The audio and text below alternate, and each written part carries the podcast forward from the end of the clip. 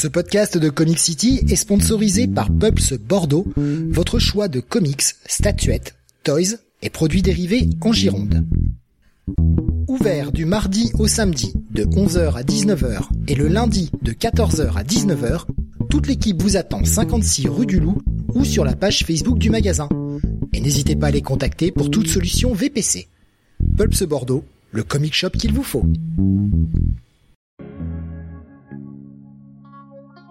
Bonsoir à tous et bienvenue sur le 607e Comics Weekly.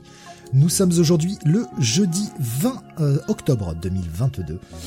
Et au sommaire de ce soir, eh bien, une émission qui va être un petit peu plus courte que l'habitude. Nous avons seulement 8 reviews à vous proposer, avec que du décès. Parlons que de décès ce soir avec euh, le Flashpoint Beyond notamment qui euh, se conclut. Nous aurons également la fin de Batman the Night numéro 10. Euh, Nightwing 97, Flash 787, le début de GCPD euh, The Blue Wall, World's Finest numéro 8 et One Band Day Penguin. Je suis Steve et vous écoutez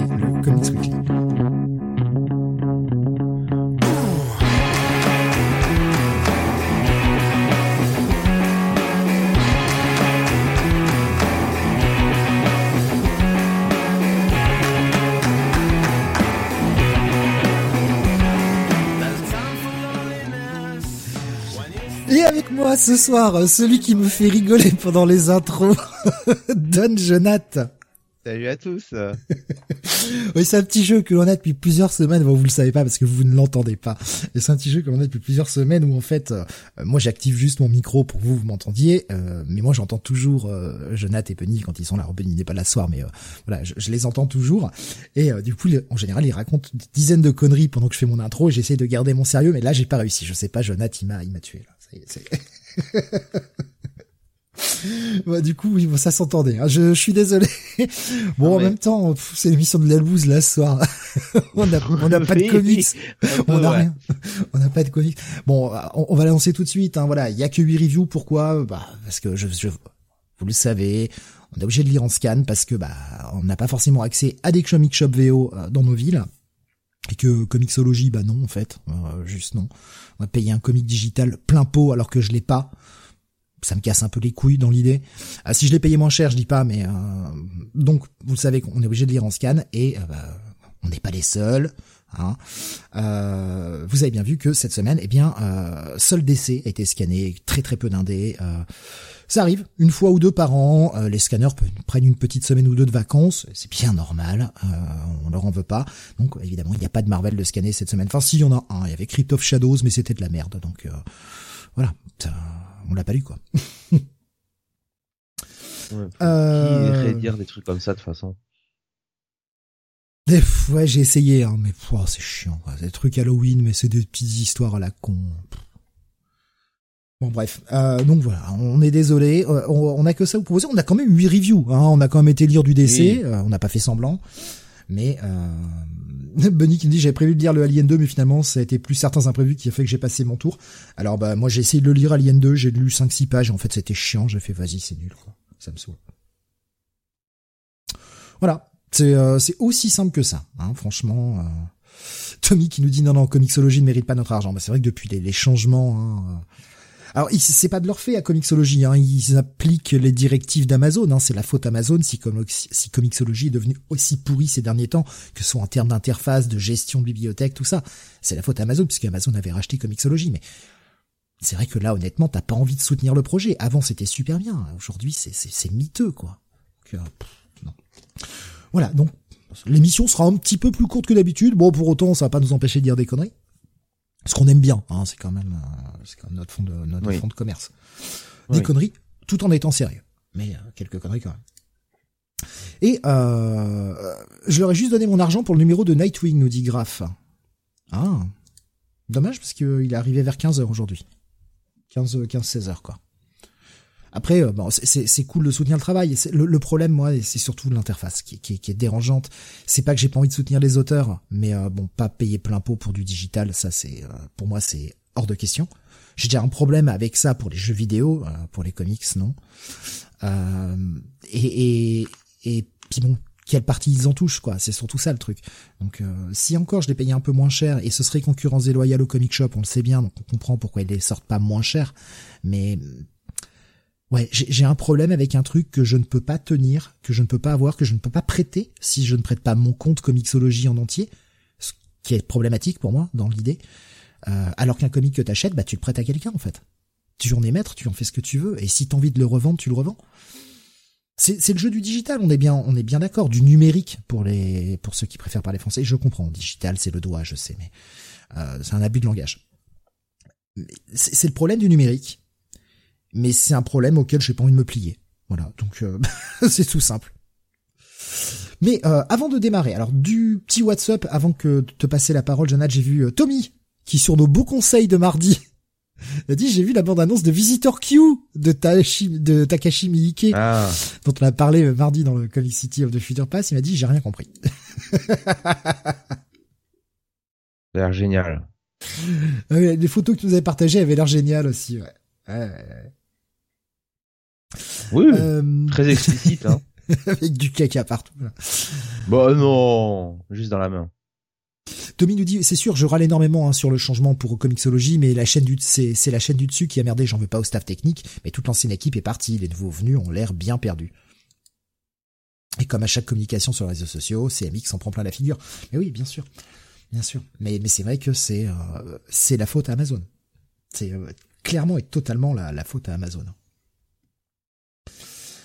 Euh, alors, je vais te passer la parole, euh, mon bon Jonath, pour eh bien ton WhatsApp, puisque c'est un WhatsApp ciné, un WhatsApp euh, bah, frais, hein, puisque ça vient de sortir. C'est sorti mercredi, je crois, ou mercredi d'avant, je sais plus. Maintenant, j'ai un doute. hier.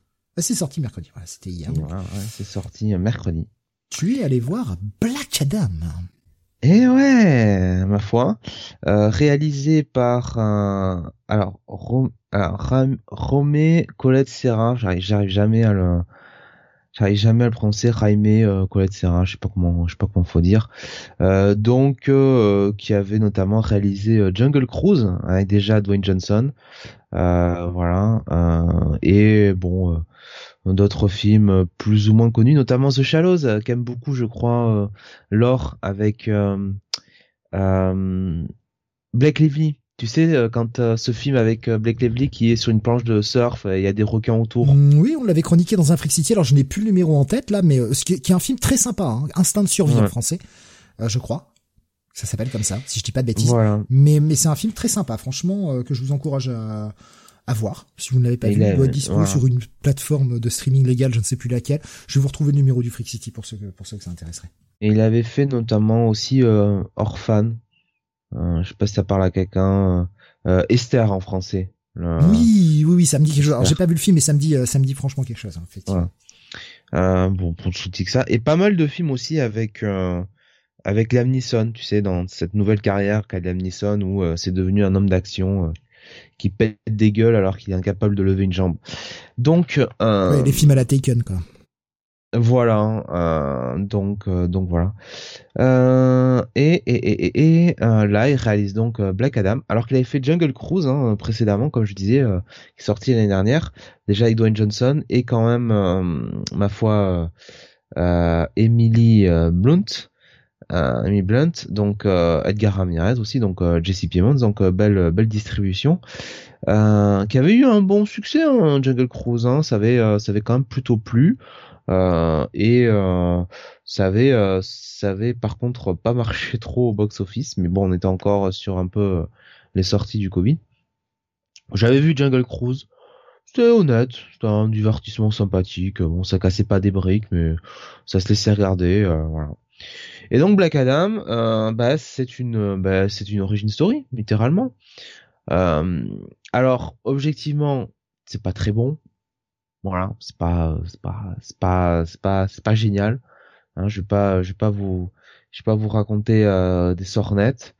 Euh, c'est, euh, bah, en gros, c'est un petit peu euh, une origin story euh, de super-héros classique comme on en verrait chez Marvel. Voilà, c'est un peu, c'est un peu ce style-là quand même.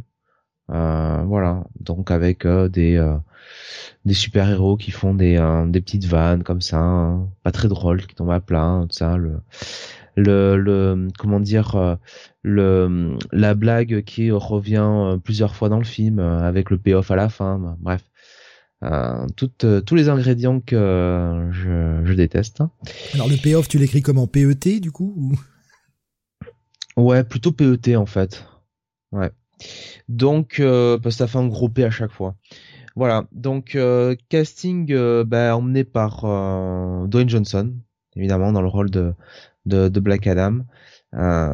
Avec, ma foi, Sarah Shai, qu'on a tous, j'imagine, Ah, beaucoup bah, aimé.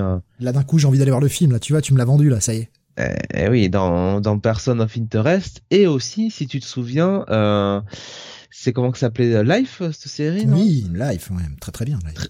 Avec euh, euh, Damien Lewis. Mm. Très très bonne série euh, policière. Donc, euh, série policière, voilà. annulée trop tôt malheureusement parce qu'elle a eu, je crois, que deux saisons. Et ouais, deux saisons. C'est dommage, hein, c'était cool, hein. Mm.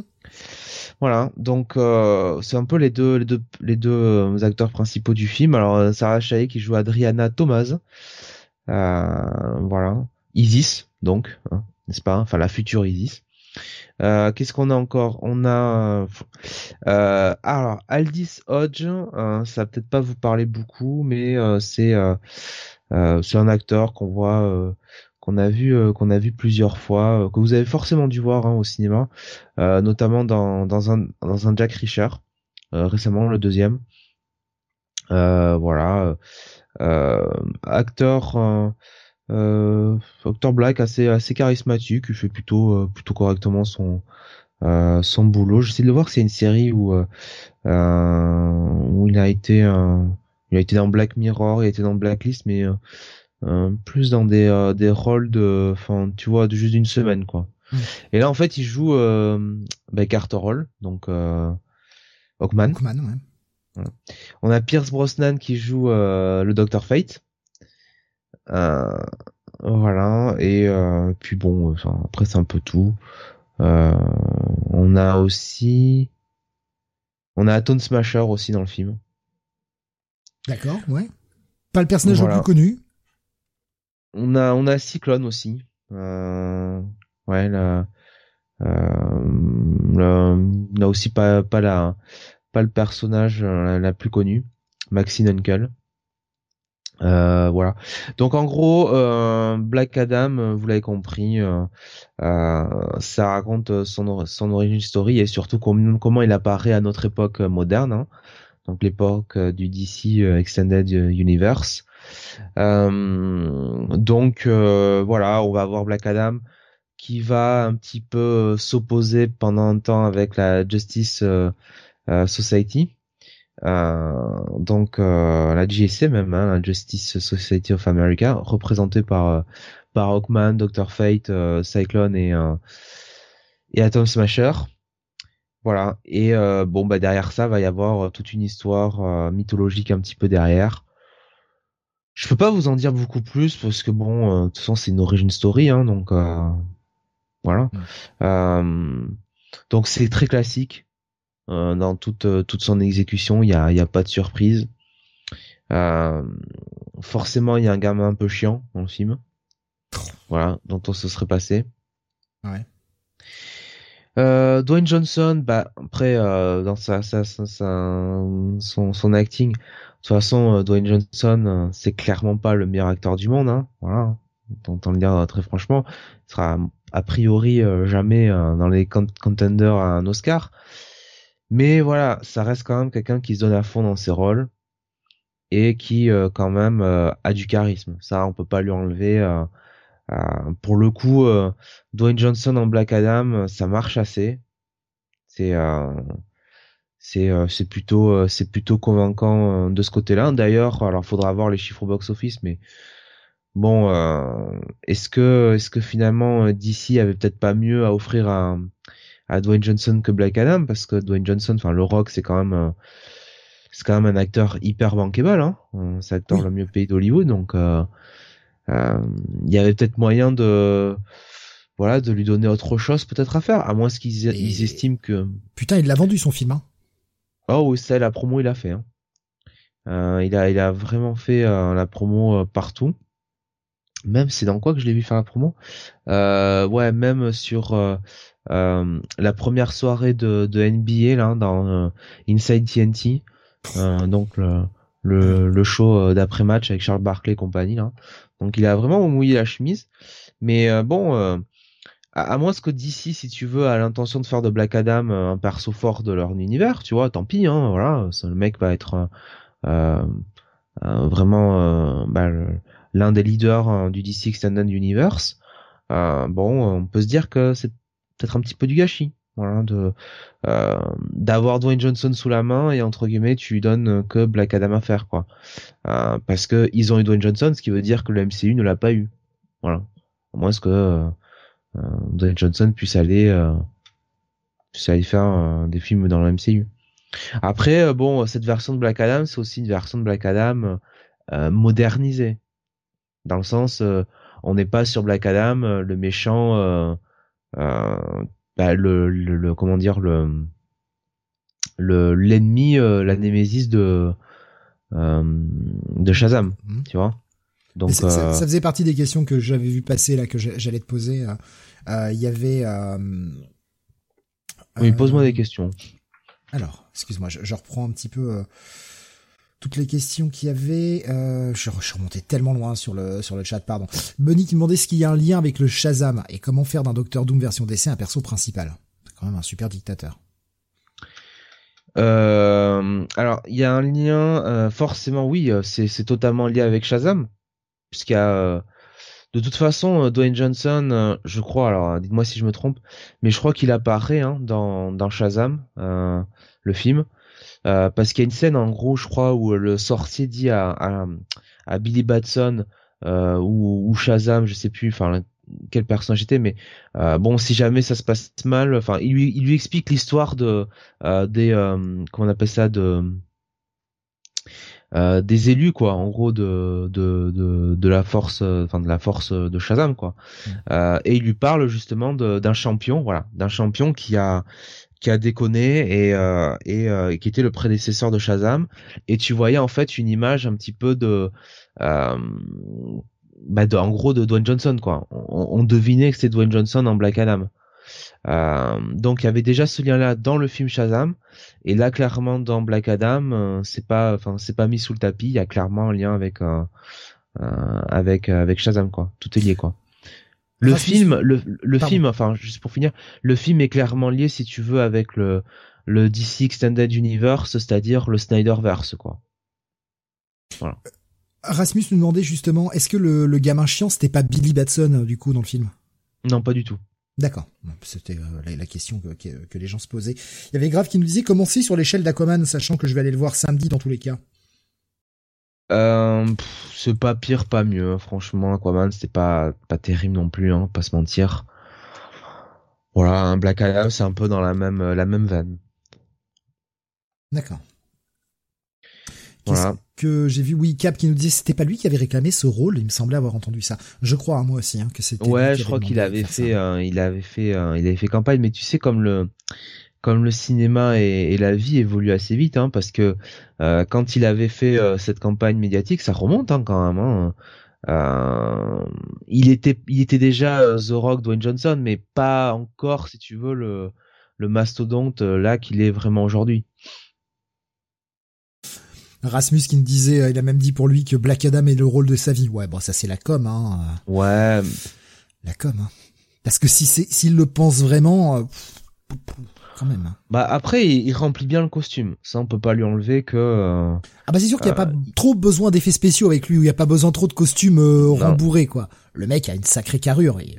Franchement, merde, comment Zachary Lévy, c'est ça? Zachary Lévy, le. Ouais, bah... qui a fait quand même pas mal de muscu aussi hein, pour depuis. Hein. Ouais, mais Zachary Lévy, même quand il fait de la muscu, t'as l'impression qu'il a mis un costume euh, gonflable, quoi, tu vois. Ouais, enfin, quand tu le regardes dans le Chuck et quand tu le vois maintenant, le mec a quand même pris. Ok, mais Dwayne Johnson, il fait vraiment euh, monstre, quoi, tu vois. Enfin, ça fait, ça fait réel, quoi, en fait, ça que je veux dire, quoi. Et lui, il remplit vraiment bien le costume, quoi. Il y a, rien à acheter. Ah, Rasmus me disait, alors que lui, tu lui donnes un rôle dans une adaptation de Gears of War avec Batista, et voilà. Ah mais oui, Ah mais oui, mais là si tu nous prends par les sentiments, une adaptation filmée de de, de Gears of Ah oui. Wars avec Batista et euh, et The Rock. Johnson. Oui, Woodward Ouais. Johnson, on va l'appeler comme ça, ce sera mieux d'ailleurs. Euh, oui, oui, oui, oui. Ah là je dis oui. Franchement, ça défourailler du monstre à coup de tronçonneuse et tout, ouais, ouais vas-y, vas-y, on prend quoi. Euh, Graf nous disait je trouvais Aquaman sympathique, donc ça devrait passer. Zachary Levi faisait costume gonflable dans Shazam. euh. Mais c'est un peu, en plus, euh, oui, c'est un peu le même ton, un peu que Aquaman, hein, euh, euh, avec euh, avec euh, un ton entre aventure et et un petit peu, voilà, d'action, un peu d'un peu d'humour. c'est un peu, c'est un peu, c'est un peu la même idée. Disons que clairement, c'est pas la même ambiance que The Batman. Voilà. Oui, je pense, ouais. Voilà. Nelly nous disait, The Rock a jamais été un grand acteur pour moi, sauf dans No Pain No Gain. Mais c'est pas un grand acteur, mais ce qu'il fait, il le fait bien, il le fait très Ouais, correctement. Je trouve que c'est un acteur très correct et qui se donne à fond. Ça, on peut Ouais, pas, il ça se voit. il, il est jamais blasé quoi. Dans, dans tout ce qu'il fait, il est toujours investi à 100%. Il se donne toujours à fond. C'est pas un grand acteur, mais au moins le mec, tu sens que c'est un professionnel et tu comprends pourquoi. euh, Enfin, tout le monde a envie de travailler avec lui ou en tout cas, euh, il porte beaucoup de projets parce qu'il a vraiment l'air euh, d'un mec euh, professionnel et qui euh, et qui euh, et qui se comporte très bien quoi. Donc C'est sûr que je lui donnerais pas forcément des rôles ultra dramatiques à jouer, et encore, il pourrait peut-être nous surprendre. Mais dans des rôles actionneurs un peu comiques, bah ouais, je trouve que ça fonctionne. Regarde par exemple un Jumanji, il est, il est très bon dans Jumanji. ouais ouais ouais ouais. Par exemple, hein, c'est, un exemple, c'est un des premiers films qui me vient là dans les grands trucs, mais euh, il- franchement, Mais- il le fait très bien, quoi. Mais après, bon, même s'il a pas, euh, voilà, c'est pas Joaquin Phoenix ou en tant qu'a- qu'acteur, voilà, autant le dire très clairement. Bah oui. Mais euh, mais il a quand même toujours ce charisme naturel, quoi. Il y a rien à faire, hein, mais c'était déjà le cas quand il était catcheur. Hein, il, il y a quand même toujours cette présence euh, qui est euh, à l'écran, qui est, voilà, il bouffe l'écran, quoi, malgré tout, quoi. Est-ce qu'il fait le coup du sourcil dans le film? Non, Oh, dommage. Sa signature. non, non. Il est sobre, hein. Franchement, là-dedans, là-dedans, il en, il, il, il- il en fait. Enfin, moi, j'ai pas trouvé qu'il en faisait des caisses, quoi. Euh, il en fait moins des caisses que Jason Momoa, par exemple, dans Aquaman, quoi. Tommy nous disait Jumanji, euh, la version récente, j'ai vu le premier, j'ai beaucoup aimé, j'ai pas encore vu le deuxième. Mais en fait, à ma grande surprise, j'ai bien aimé aussi. J'ai mis longtemps à le voir, le remake. Je me disais, est-ce qu'il y a besoin d'un remake de Jumanji, en fait? Et ouais, j'ai trouvé que le film fonctionnait vachement bien. Oui, c'est J'étais très sympathique. surpris. Ouais, j'étais très Je crois surpris. qu'à l'époque, c'était euh, c'était sorti euh, euh, pour la période de, de Noël. euh, et et c'était voilà, c'était correct, quoi. Ça se laissait regarder. Rasmus il nous dit regarde Batista il choisit quand même bien ses rôles Dwayne pourrait faire de même je pense que Dwayne il va au projet qui il a il a plus il a plus il a plus ce besoin d'argent en fait le mec est un Oui, des voilà. acteurs les mieux payés d'Hollywood ce qui fait qu'il va au projet qu'il qu'il fait marrer et je pense qu'il a aussi conscience de ses forces et de ses faiblesses il sait très bien qu'il va pas euh, lui donner des grandes scènes dramatiques, euh, tire l'arme, etc. Je suis pas sûr que ce soit sa cam. Je pense que lui, comme pour le catch, il a envie de s'éclater, il a envie d'être flamboyant. Il a pas envie de se faire chier à faire un drame. Et, à la rigueur, il pourrait nous surprendre. hein. On a eu pas mal d'acteurs comme ça qu'on a toujours vu dans de la comédie, qui le jour où ils ont fait un drame, tu fais ah putain merde. Ah, L'exemple d'un Jim Carrey par exemple. Et puis euh, et, et puis Batista, euh, honnêtement, euh, bon, il a il a tourné dans dans dans des, des gros films avec euh, des euh, des, des gros, euh, enfin des- tu vois, des gros projets, par exemple Dune. Ouais. Mais, on se rappelle de la merde avec Zack Snyder aussi. Hein, là. Ouais, euh, ouais, on, on préférait l'oublier. Euh, le, le deuxième Blade Runner, Blade Runner, je sais plus combien euh, qu'on aurait bien voulu oublier aussi, de Denis euh, Villeneuve. Euh, mais 2049, mais après c'est jamais, tu vois, des rôles des rôles principaux quoi. Tu vois ce que je veux dire? Il est jamais, ouais, Blade Runner 2049. Merci euh, Rasmus. Il il est jamais non plus, si tu veux, sur ces euh, trucs là, euh, jamais vraiment tête d'affiche quoi. Tu vois, il est plus sur des rôles secondaires.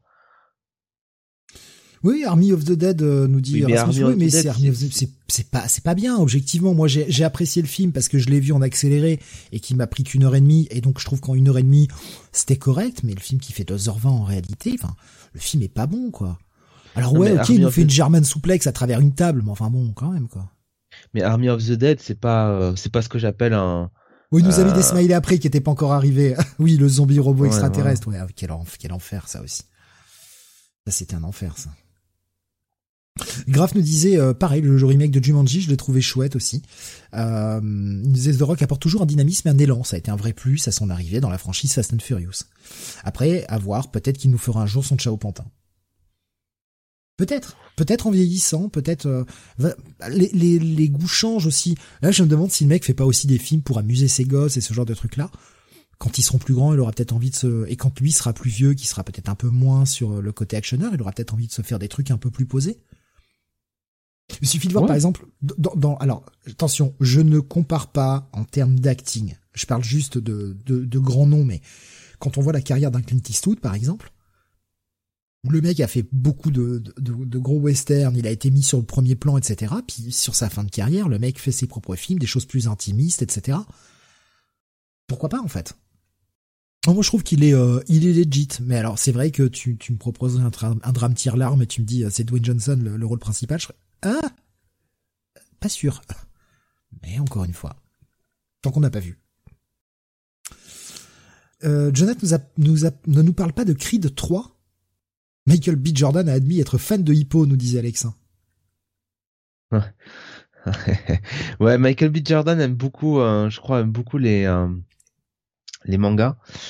Euh, mais bon, moi je cherche l'inspiration d'Hippo dans Creed, hein, donc.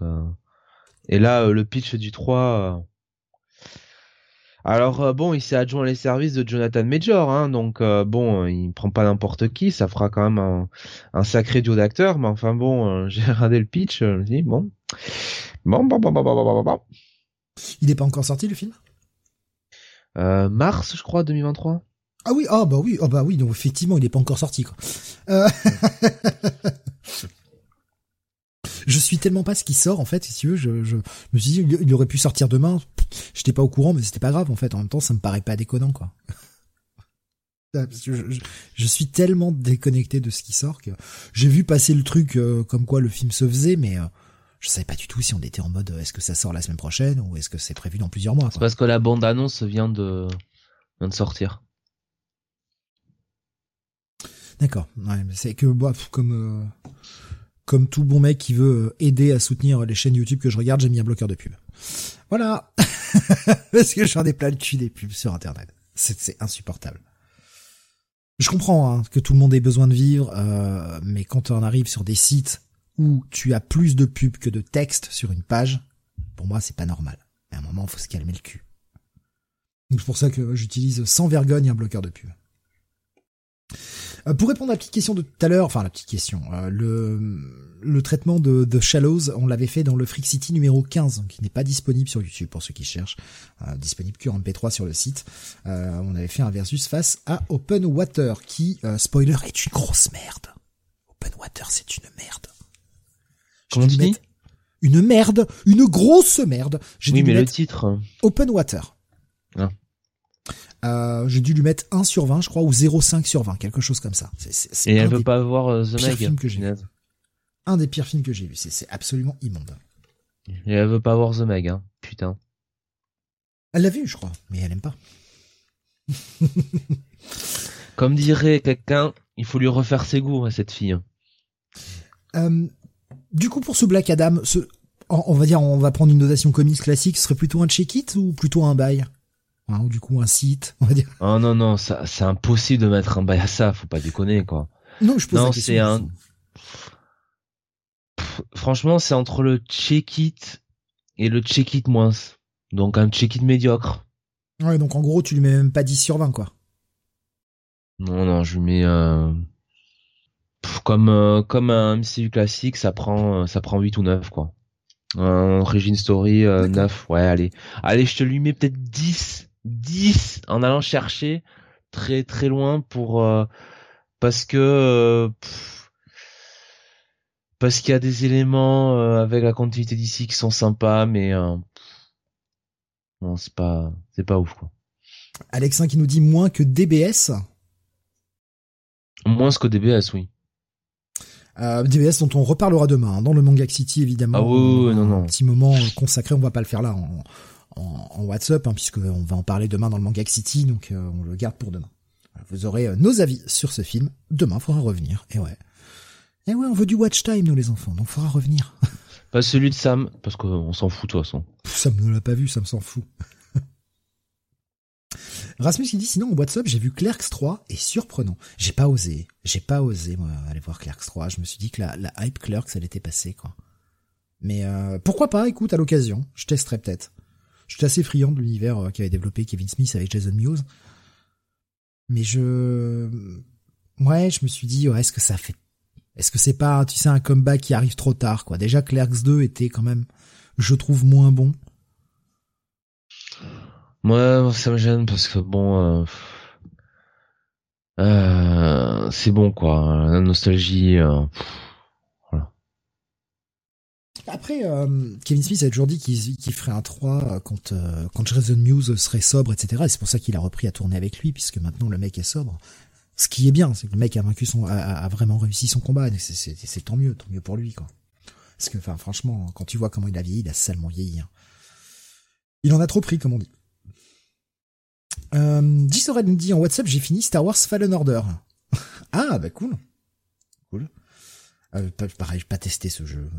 Bah, après, c'est du Star Wars. Euh, un univers mineur. Qui n'existe pas à mes yeux. Même pas de comeback de Jonathan, je suis surpris. Mais qu'est-ce que tu veux J'ai pas de comeback à faire, hein Qui parle de Star Trek aujourd'hui? Moi. c'est tout. Personne. Voilà. Allez, on va passer aux reviews de la semaine.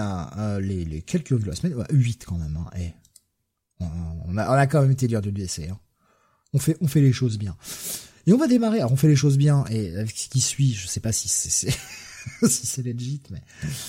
Euh, Dark Crisis Young Justice numéro 5 sur 6. Et oui, la mini-série n'est pas finie avec euh, eh bien donc toujours un scénario de euh, Megan Fitzmartin et on a au dessin euh, Laura Braga pardon euh, colorisé par Luis Guerrero. Alors je, remets vite fait le, concept hein, sur Young Justice. On avait justement les anciens de la Young Justice principalement Robin, Superboy et Impulse qui étaient emmené dans un espèce de monde parallèle. Alors ça se passe pendant Dark Crisis, c'est-à-dire que les, plus grands héros sont morts, etc. Va falloir euh, faire face, euh, faire face au décès de leur mentor à tous et euh, en même temps à toutes les menaces qui pèsent sur la Terre. On l'a vu avec l'armée de, de Deathstroke qui commence à foutre le bordel partout. Et eux sont aspirés dans une espèce de dimension parallèle, on sait pas trop au départ on se pose un peu la question est-ce que c'est le passé puisqu'ils revivent leurs premières aventures vraiment euh, réaffrontent les premiers ennemis etc dans des versions un petit peu un petit peu bizarres. Est-ce que c'est un passé légèrement modifié? Est-ce que c'est une dimension parallèle? On n'en sait pas trop. Euh, ils arrivent à comprendre qu'ils sont pas vraiment dans leur passé qu'il y a des choses qui changent que des choses ne vont pas. Et on a vu la révélation à la fin du dernier épisode.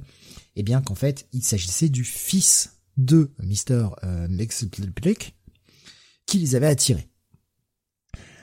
Et on va reprendre à partir de là justement euh, cette, à cette révélation et euh, les trois euh, bah, les trois héros qui se retrouvent face à lui et qui vont devoir essayer de l'affronter, essayer de se sortir de ça et revenir à la réalité parce que bah, c'est pas leur réalité donc à un moment il faut c'est beau de se bercer d'illusions d'être dans une réalité où tout nous sourit mais ce n'est pas la vraie vie donc il faut s'en sortir. Il y a un discours assez méta que j'avoue que je n'ai pas aimé. Euh, dans alors c'est peut-être moi qui l'ai mal pris, je, je ne sais pas. Hein. Si d'autres l'ont lu, j'aimerais bien voir leur interprétation, mais il y a un discours assez méta dans ce numéro où on a euh, donc le fils de Mister euh, Max Black qui commence à dire en fait je vous ai attiré pourquoi? Parce que euh, vous êtes mes héros en fait. Vous êtes mes héros, vous êtes vous êtes cette espèce de génération sacrifiée, vous avez gagné vos galons et aujourd'hui qui vous éclipse tous ces nouveaux héros cette nouvelle génération de héros qui euh, qui vous a qui vous a en fait fait disparaître de l'existence. Donc on comprend très bien hein, le côté 5G. Et le comeback des héros par rapport à ça, c'est non, pas du tout. En fait, alors oui, ils étaient morts, certains étaient morts, sont revenus à la vie. Bon, enfin, c'est principe, principe des, des, comics. Hein. Euh, le comeback des héros, c'est non, ces mecs comptent autant que nous. Donc, euh, on devrait pas dire qu'ils ont, qu'ils devraient pas avoir existé ou truc comme ça. Cette nouvelle génération de héros compte autant que nous. Alors là, moi, je vais m'inscrire totalement en faux. D'où il compte autant que les, anciens personnages. D'où d'où les nouveaux persos comptent autant qu'un qu'un Tim Drake, qu'un qu'un Bart euh, Allen, qu'un qu'un Connor Kent? Pas du tout. Enfin, les mecs, ils sont là depuis deux ans, ils ont eu absolument aucun exploit, ils ont pas vécu dans des véritables séries. Je veux dire, en tant que lecteur, on n'a pas vraiment non plus lu des masses d'aventures avec eux. Forcément que oui, ces personnages comptent moins. Tous les personnages qui sont là sont là depuis au moins 20 ans. Forcément qu'ils ont un passif, qu'ils ont gagné leur galon. Alors, de là à dire comme, euh, comme Mr. Blake que ces personnages ne devraient pas exister, bien sûr que non. Mais par contre, le côté, euh, le côté des, super-héros qui nous disent euh, non, ces personnages comptent autant que nous, ben, je suis pas d'accord. Tu peux pas imposer des personnages qui n'ont que deux ans d'existence en disant ils sont aussi importants que Tim Drake. Bah non, en fait. À un moment, non. Quand ils auront gagné réellement leur galon, quand ils auront eu plusieurs, plusieurs crises, plusieurs séries, enfin que les gens se seront habitués à eux, oui, on sera d'accord. Ce seront des personnages aussi importants. Pour le moment, non, c'est une génération de sidekicks qui doivent gagner leur galon, qui doivent progresser, et c'est normal. Bon bref, il euh, y, a, ce discours un peu méta là de genre euh, vous êtes des connards si vous n'aimez pas la 5G et ça, ça me casse un peu les couilles. Arrêtez de vouloir nous l'imposer de force.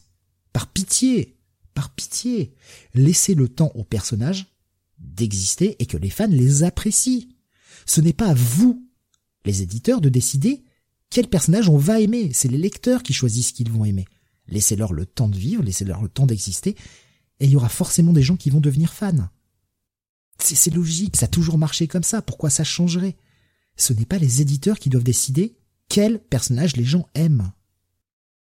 Bref, on va avoir tout cet affrontement, ils vont, grâce à un subterfuge de Impulse, et c'est ça qui est cool, ça montre aussi, et ça mouche un petit peu euh, Mr. Executive Junior, euh, c'est Impulse qui trouve la solution. Et le mec est surpris en disant ouais mais toi t'es le toi t'es le bonnet de la bande, t'es le t'es, la, la, caution rigolote. Euh, D'où c'est toi qui sors tout le monde de la merde. Et c'est ce que tout le monde lui dit mais on a évolué, on a grandi, enfin on a vécu des aventures et oui bah, le personnage n'est pas qu'un sidekick rigolo. Il est plus que ça. Et là, je suis entièrement d'accord, c'est très bien. Impulse a plus de 20 ans d'aventure qui existe. Forcément que c'est plus juste un petit, euh, un petit sidekick qui fait des conneries telles qu'il était en, en 94. Et heureusement d'ailleurs que le personnage a évolué, c'est très bien. Je, suis assez mitigé parce qu'il y, y, a quand même un discours de, l'autrice là qui me dérange un peu en mode euh, si vous n'aimez pas les nouveaux persos, vous êtes des connards et vous êtes des rétrogrades. Ben non. Alors connard, oui, ça je le suis. Rétrograde, non. Je demande juste à ce que les persos fassent leurs preuves et qu'on me laisse les temps, le temps de les apprécier et pas en me sortir ce nouveau perso qui a eu un arc en disant ce nouveau perso, il est meilleur que tous les autres. Moi, ça me dérange. J'aime que le personnage se construise dans la durée, en fait. C'est tout.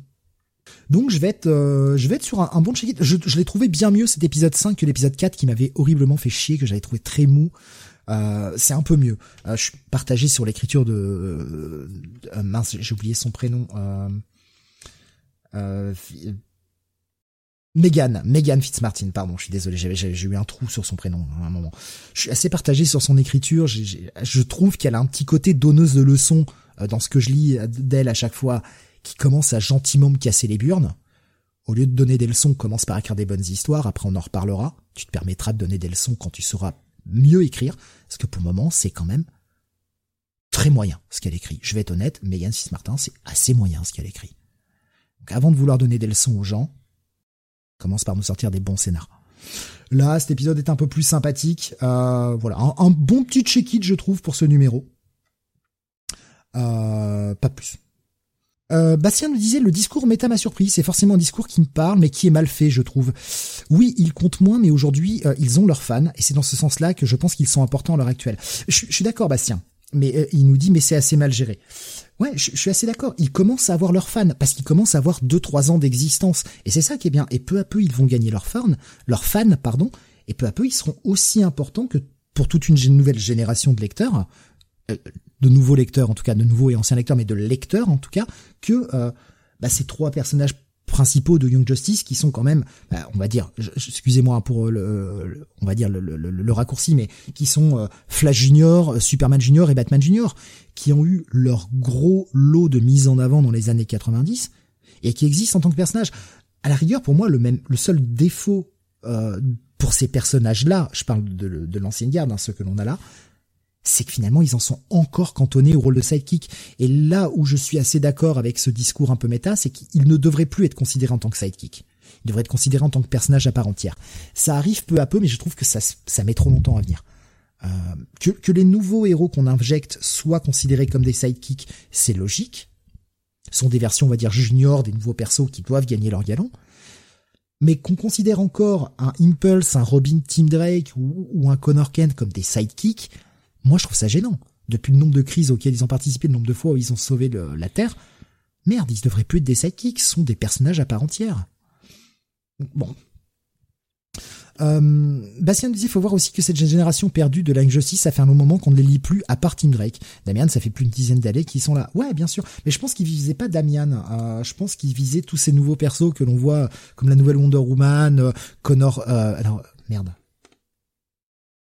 Euh, mais bah, putain, j'ai oublié son prénom. Euh, Jonathan, le fils, euh, John, John Kent. Voilà, merci. Je, je, je, ça John Kent. Je suis désolé, j'ai eu un, j'ai eu un brain fart là. John Kent, etc. sont des personnages récents qui doivent gagner leur galon en fait auprès des fans. Auprès des fans, c'est tout. Donc le discours méta, je, le trouve assez bancal et euh, j'aimerais que Fitz Martin, au lieu de nous faire des discours comme elle sait trop souvent le faire dans ses dans ses comics, qu'elle euh, qu'elle gère un peu mieux ses histoires avant de vouloir nous donner des leçons, quoi, quand même. En tout cas, un bon check-it, voilà, bon check-it pour cet épisode-là, bien mieux que le numéro 4, hein, je vais être honnête. Je vais te passer la parole, Jonathan, j'y suis pas allé pour ce sixième et dernier épisode euh, eh bien de, Flashpoint Beyond. Le 5 m'avait suffi, je me suis dit, oh, je lirai ça plus tard, j'ai pas eu envie. Raconte-nous cette fin de, cette mini, ce, ce projet de Jeff Jones assez étrange. Ben oui, assez étrange parce qu'on a toujours autant de mal à, placer ça dans la continuité. Euh, Flashpoint, donc euh, sixième et dernier épisode, toujours euh, scénarisé par Jeff Jones avec des dessins de Tim Sheridan, non pardon, Michael Ranin, alors Zarmanico, Michael Ranin et Gary Frank. et d'ailleurs, Jeff Jones était accompagné de Tim Sheridan et Jeremy Adams. Colorisation de Romulo Fajardo Jr., Jordi Bellard et Brian Anderson, donc une armée mexicaine, pour ce numéro 6, euh, numéro final, euh, donc euh, autour du Clockwork Killer. et rappelons que dans l'épisode précédent, on avait compris que le Clockwork Killer, bah, c'était en réalité Martha Wayne, alias le Joker dans l'univers Flashpoint. Euh, et notamment de Night of Vengeance. Et donc elle faisait son retour face à Thomas Wayne. Euh, et pendant ce temps, on avait euh, Bruce qui lui euh, voulait un petit peu euh, bah, péter toutes les réalités, hein, tout simplement, et était aux prises avec Rip Hunter et Cory. Je crois que ça s'appelle comme ça. donc voilà, on va voir une narration sur sur sur deux plans. Euh, avec euh, Rip Hunter qui va qui va essayer de convaincre Bruce euh, de ne de ne pas foutre la merde au time stream. et de l'autre, ben Thomas Wayne qui va devoir lutter face face à Martin, lutter de manière plus émotionnelle qu'autre chose, on, va le dire. On va avoir le retour aussi de de, de Gilda, hein, euh, donc euh, de, Flashpoint, donc euh, le Two Face de, Flashpoint, et donc du gamin. voilà, donc ça va se passer comme ça. va y avoir aussi le bordel hein, sur la terre de Flashpoint avec les Kryptoniens, on le sait, qui qui devaient envahir un petit peu cette terre. Ah, il ramène ça enfin. Il le ramène. Parce qu'il a, il a introduit ça dans l'épisode 2, je crois, ou 3. Non, 2. Et il n'en a jamais plus jamais reparlé. Quoi. Voilà, il le réutilise euh, un petit peu, voilà, mais c'est vraiment euh, secondaire. Quoi. Euh, donc voilà, donc tout tout repose entre les mains de Batman, Bruce Wayne. Quel choix quel choix il va faire? Quels choix vont faire surtout Thomas Wayne et Martha Puisque Martha explique à Thomas qu'elle a trouvé un moyen de retrouver leur fils je vous en dis pas plus parce que bon, de toute façon, c'est le dernier épisode, donc euh, là, euh, là, c'est euh, c'est la finalité. Eh ben, écoute, euh, moi j'ai beaucoup apprécié cette lecture en fait. J'ai trouvé que ça se lisait beaucoup mieux que l'épisode précédent, qui était très, euh, des fois très confus un petit peu. Euh, là, j'ai trouvé la narration plus claire de la part de Jeff Jones, notamment au niveau des dialogues. On comprend surtout un peu mieux les enjeux du truc et qu'est-ce qu'on est en train de lire. donc, honnêtement, j'avais vraiment des réserves. Je, l'ai feuilleté, j'ai vu la fin, alors sans bien sûr la spoiler. Alors, je parle pas de la dernière ou la, dernière ou les deux dernières pages là sur un personnage, euh, mhm. on va dire un peu nouveau, ou alors en tout cas si c'est pas un personnage nouveau, je, je, je, c'est un personnage que je n'avais jamais croisé auparavant, mais je parle de l'espèce de, de salle où on voit plein de monde. Voilà, pour que les gens voient sans que je dévoile le truc. Qu'est-ce que t'as pensé de ça? Ben euh, une réaction un peu un peu un peu paradoxale parce que d'un côté très intrigué intrigué mmh. et euh, avec l'envie de d'en savoir plus et de l'autre euh, ben un peu osef parce que bon euh, a priori euh, il y aura pas de suite à ce truc là donc alors bah, moi j'ai envie de te dire si. Je vais, en fait je, te, je te posais cette question parce que ça me permet de rebondir sur ce que disait Alexin sur Discord. Il me disait nul à chier cette fin. Il tease encore pour plus tard comme à l'époque des trois Jokers. Moi je pense que c'est en lien avec une série qui arrive au mois de décembre qu'il va écrire je peux pas en dire plus parce que là sinon je révèle tout le tout le truc quoi. J'en ai déjà dit beaucoup d'ailleurs. Je te le je te l'écris sur Skype. Et de l'autre côté, on avait Baboussa lui sur euh, sur YouTube qui nous disait euh, Flashpoint Beyond sacré fin, j'ai beaucoup aimé. Mmh. Ouais, d'accord. Tu vois, tu vois de quoi je parle, ça y est? Oui. Je suis désolé, je, ça, ça, fait très cryptique à l'audio, mais je veux vraiment pas spoiler, pas pour les gens qui ne l'ont pas encore lu et qui voudraient le découvrir. C'est quand même la moindre des choses. Surtout qu'on est sur la fin de la mini. Et c'est pour ça que je, suis assez d'accord avec ce que dit Alexin, le fait qu'il tisse pour plus tard, quoi. Mais au final, est-ce que cette mini a servi à quelque chose? C'est la question que je me posais, tu vois. En fait, c'est pour ça que j'avais, j'ai pas été lire ce 6, que le 5, je me suis dit, putain, mais ça, en fait, il nous parle de, trucs, mais à quoi ça sert? Est-ce que t'as le sentiment, après la lecture de sixième, que cette mini sert vraiment à quelque chose? Objectivement, non. Objectivement, euh, de toute façon, il n'y avait pas plus à raconter sur euh, sur Flashpoint que ce qui avait déjà été euh, été raconté. après, la mini-série en elle-même est de très bonne facture et quand ça sortira en TPB, j'imagine en France, bah honnêtement, c'est quelque chose globalement qui bah qui sera un, un, un lire tendance à posséder. Voilà. Donc bon. D'accord. Ouais, je, je, je, le lirai quand même parce que bon, je suis allé à 5 sur 6, donc je le lirai, mais ce soir, j'avais pas envie de ça. Tu sais, j'ai commencé à lire les premières pages, puis je me suis dit, oh, en fait, non, j'ai pas envie. J'avais pas envie, tu vois. Peut-être demain, je serais peut-être moins fatigué. Moi aussi, hein, mais euh, je te dis, moi aussi, j'avais pas envie, et puis. Euh... Il a su capter, en fait, quand même, dans les, dans les premières pages. Ouais, il a su me capter dans les premières pages, et j'ai trouvé que les dialogues étaient. Euh... Voilà, j'ai trouvé ça quand même, tu vois, moins, moins lourd moins confus, euh, tu vois, moins euh, moins cryptique qu'on a pu avoir à, certains moments, quoi. Ça me paraissait plus concret, notamment dans le rôle de chacun, en fait. D'accord. que ce soit dans la timeline de Batman ou celle de, de, de Thomas Wayne. D'accord. C'est vrai que c'était très confus. Moi, c'est vraiment le, gros défaut que j'ai. Alors, peut-être qu'en lisant ce sixième, tout deviendra plus clair. J'en sais rien.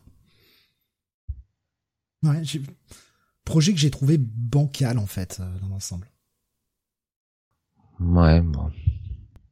Bon, en tout cas, euh, tu en ressors quand même un minimum content. Ouais, moi je mets un, un, un, bail hein, sur cette lecture, honnêtement. Ah oui, oui, d'accord, oui, donc oui, t'en ressors vraiment content, quoi, quand même. La mini-série, peut-être plus un, un check-it plus qu'un vrai bail. Euh, mais là, ce, numéro 6, oui, c'est un, un bail pour moi pour moi, alors sans avoir lu le numéro 6, évidemment, hein, vous l'avez compris, je l'ai pas lu, mais je trouve que le, gros problème de cette mini, c'est la gestion du rythme, qui est, je trouve, et je pèse mes mots, catastrophique. Le rythme de cette mini est catastrophique, c'est-à-dire que on a tout d'abord un Batman, euh, on va dire présent, si on peut appeler ça le présent, on va savoir, mais en tout cas le Batman de la Terre classique, qui apparaît juste sur la page, la page d'intro et la page d'outro et, tu te dis d'accord, ouais, tu nous dis un truc avec Rip Hunter, machin, ok. Euh, les Time Masters, ça a l'air très intéressant, et, il nous parle de Flashpoint au milieu, et on, se concentre sur Flashpoint, il nous parle de ce truc avec les Kryptoniens et Superman, et finalement euh, Batman qui dit fuck it, je m'en fous, de toute façon je veux que cette réalité crève, et ça ne revient jamais, et il faut attendre le sixième pour que ça revienne, et dans le 5, on avait quand même presque la moitié de l'épisode qui était centré sur le Batman Terre présente, alors là, je, je sais pas dans ce sixième épisode combien, euh, combien de, de, enfin combien de l'épisode est centré sur le Batman présent et combien est centré sur la réalité Flashpoint, mais je trouve que vraiment en termes de, de gestion de rythme, il y a un gros souci dans Flashpoint Beyond. Alors peut-être qu'en le relisant tout d'un bloc, peut-être que ce sera plus clair. Je sais pas. Hein. Là, c'est comme c'est distillé sur plusieurs mois, ça donne ça donne cette impression-là. Et encore une fois, je vous donne mon avis sans avoir lu ce dernier épisode. Euh, pour comparer avec ton ressenti justement, est-ce que tu as le même ressenti, est-ce que tu as un ressenti différent? Ça peut être intéressant justement. Euh, quel ressenti? Moi, Je comprends pas. Sur le sur le, le, rythme catastrophique de cette mini, de ce qu'il veut raconter. non, c'est pas tant le rythme que que, que réellement euh, bah clarifier un peu les choses. Hmm. Voilà. Il y a, y a qui disent qu'à vendre, euh, ils ont qu'à vendre cette série en prologue avec la future série de Jeff Jones. A quelques, quelques années, ils auraient mis en FCBD les dernières pages du teaser du numéro. Ouais. Mais je pense que là, c'est parce que la série sort plus tard. Hein. Euh, donc un, un bon bail pour ce sixième épisode, un, un, petit bail ou un bon bail. Un bon bail, ouais. Un bon bail. On continue avec euh, un one shot dans l'univers de Batman. J'y suis allé euh, principalement parce que bah on avait moins de comics à lire cette semaine évidemment. Euh, J'y serais pas allé autrement parce que jusqu'à présent j'en ai lu aucun des One Bad Day puisque c'est le One Bad Day consacré au pingouin. Euh, et bah c'est pas plus mal, tu vois, parce que c'était pas si mal. Alors encore une fois c'est un c'est un truc qui bah sert à rien. Enfin sert à rien en termes de continuité nous avez vendu cette euh, cette suite de one shot comme étant des histoires euh, emblématiques, des nouvelles histoires emblématiques sur chacun des grands vilains de la galerie de, Batman. On en a eu un sur le Riddler, on en a eu un sur double phase, je crois depuis. J'ai pas pas suivi tous ceux qui sont sortis. Euh, là, j'y suis allé parce qu'on était en manque de comics cette semaine. Il est écrit par John Ridley, dessiné par Giuseppe Camuncoli, avec Cam Smith à l'ancrage et une, colorisation de je ne sais pas qui d'ailleurs. Je ne sais pas qui a colorisé cette euh, ce, numéro. C'est pas marqué. Serge Lama. C'est c'est c'est juste pas marqué. Bon, bah écoute, on va considérer. Euh, ah bah si, euh, c'est sûr. Bah c'est Arif. Alors ça doit être Arif Prianto qui le colorise puisqu'il est marqué sur la cover, mais il n'est pas marqué dans les crédits à l'intérieur. Que ce soit dans la première page de crédit comme dans la dernière page de crédit où on cite tous les éditeurs. Arif Prianto n'est juste pas nommé. Bon. Petite coquille pas très sympathique. Alors, il est nommé sur euh, la première page où on te répète les crédits, parce que ça n'a aucun sens. Aucun sens. Bref. Ce numéro donc est centré sur le pingouin. Euh, et on est euh, un petit peu dans le futur, on sait pas quand, c'est pas précisé, et à la rigueur, c'est pas très important. De toute façon, c'est un Elseworld, donc ça n'a pas forcément plus d'intérêt que cela, de savoir quand on se situe on est dans un dans un espèce de futur où le pingouin a tout perdu. On découvre le mec, euh, il a la gueule cassée, il a des pansements un peu partout, il est tout seul assis sur un banc, euh, il voit un espèce de, de, de Batplane passer et on voit qu'on est un peu dans le futur parce qu'on a un Batplane un petit peu un petit peu futuriste dans l'ombre qui nous est montré. Euh, le, pingouin est tout seul, il attend un mec, qui est un mec un, un, peu un peu qui vient pour lui refiler un truc pour 20 balles, on se demande ce que c'est et en fait c'est un flingue un flingue 100 balles. Alors le mec, par pitié, va lui filer une balle. Et euh, on comprend que le pingouin va essayer de se réapproprier Gotham, duquel il a plus ou moins été chassé, c'est ce qu'on peut comprendre sur les premières pages. Tout ça va nous être expliqué peu à peu. Hein. Mais euh, il veut aller reconquérir Gotham et le mec a un pot flingue acheté à la sauvette à 20 dollars avec une balle. Comment va-t-il s'y prendre pour récupérer la ville de Gotham avec une balle? Et on va apprendre son histoire et en fait, un de ses anciens lieutenants, qui s'appelait The Umbrella Man, l'a trahi, l'a défoncé, l'a... Tout le monde le pensait mort d'ailleurs. Et il a récupéré la ville. Sauf que depuis qu'il a récupéré la ville, eh bien c'est le chaos à Gotham, le vrai chaos. C'est-à-dire que on a cette première séquence où on voit vraiment Batman qui arrive au bout de la quinzième page à peu près. Ce Batman est quand même un peu présent dans l'histoire, mais mais pas trop. C'est ça qui est bien, c'est que c'est assez dosé. On a quand même vraiment le pingouin en, en, personnage principal. Et à la rigueur, c'est pas plus mal. C'est un one shot qui est censé être centré sur le pingouin, donc c'est pas plus mal que ce soit lui le personnage principal. Et on a un Batman qui est totalement dépassé. Un Batman qui euh, entend des appels de flics dans tous les sens avec des, des viols, des meurtres, des, euh, des attaques à main armée, des, des, explosions, des flics qui sont tirés dessus. Euh, et Batman ne sait même plus où donner de la tête. Il en peut plus. Et en fait, on va comprendre peu à peu que, euh, bah malgré tout, si Gotham était encore un tout petit peu vivable, c'est parce que le pingouin gérait d'une main de fer pas mal de choses. Et il y aura toute une, il y a une séquence de dialogue, je vais pas vous révéler qui est assez tard dans, le numéro, donc je vais pas vous le révéler, mais il y a toute une séquence de dialogue, d'affrontement, entre, entre guillemets, parce que le pingouin et Batman ne vont pas se fighter euh, à coups de poing. Il n'y a pas besoin de ça. On est plus sur euh, sur une, bagarre d'idéologie et sur euh, une bagarre en termes de dialogue. Et d'ailleurs, c'est très bien foutu, c'est très bien écrit. Et ce, ce moment de dialogue entre les deux, j'ai trouvé plutôt bien quoi. Et on a un pingouin qui va galérer pour essayer de reprendre Gotham, d'ailleurs la question c'est va-t-il y arriver ou va-t-il juste mourir comme une merde? Parce que on est dans un Elseworld et ça c'est totalement possible. Et on va se rendre compte que bah, tous les gens avec qui il a travaillé, il les a pas forcément bien traités. Et les gens n'ont plus forcément envie de lui faire confiance. Ouais, The Umbrella Man, c'est un enculé. C'est un mec horrible qui peut te buter du jour au lendemain parce que le mec a l'air quand même frappadingue et si tu si tu fais pas ce qu'il lui dit euh, dans la seconde, le mec te flingue. Mais le pingouin, quand il était en haut, il traitait très mal les gens qui étaient en dessous de lui. Et ils ont plus forcément envie de lui faire confiance. Le, truc fait à peu près 70 pages.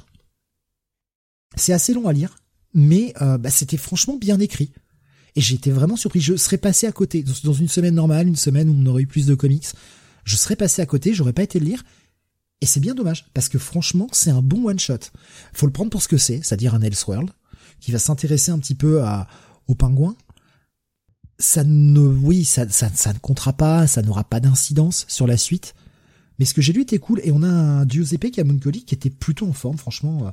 En plus, le numéro fait 70 pages, donc euh, voilà, euh, le mec a pas a pas dessiné euh, trois pages quoi, tu vois, il a vraiment fait le, taf. non non, c'était très sympa.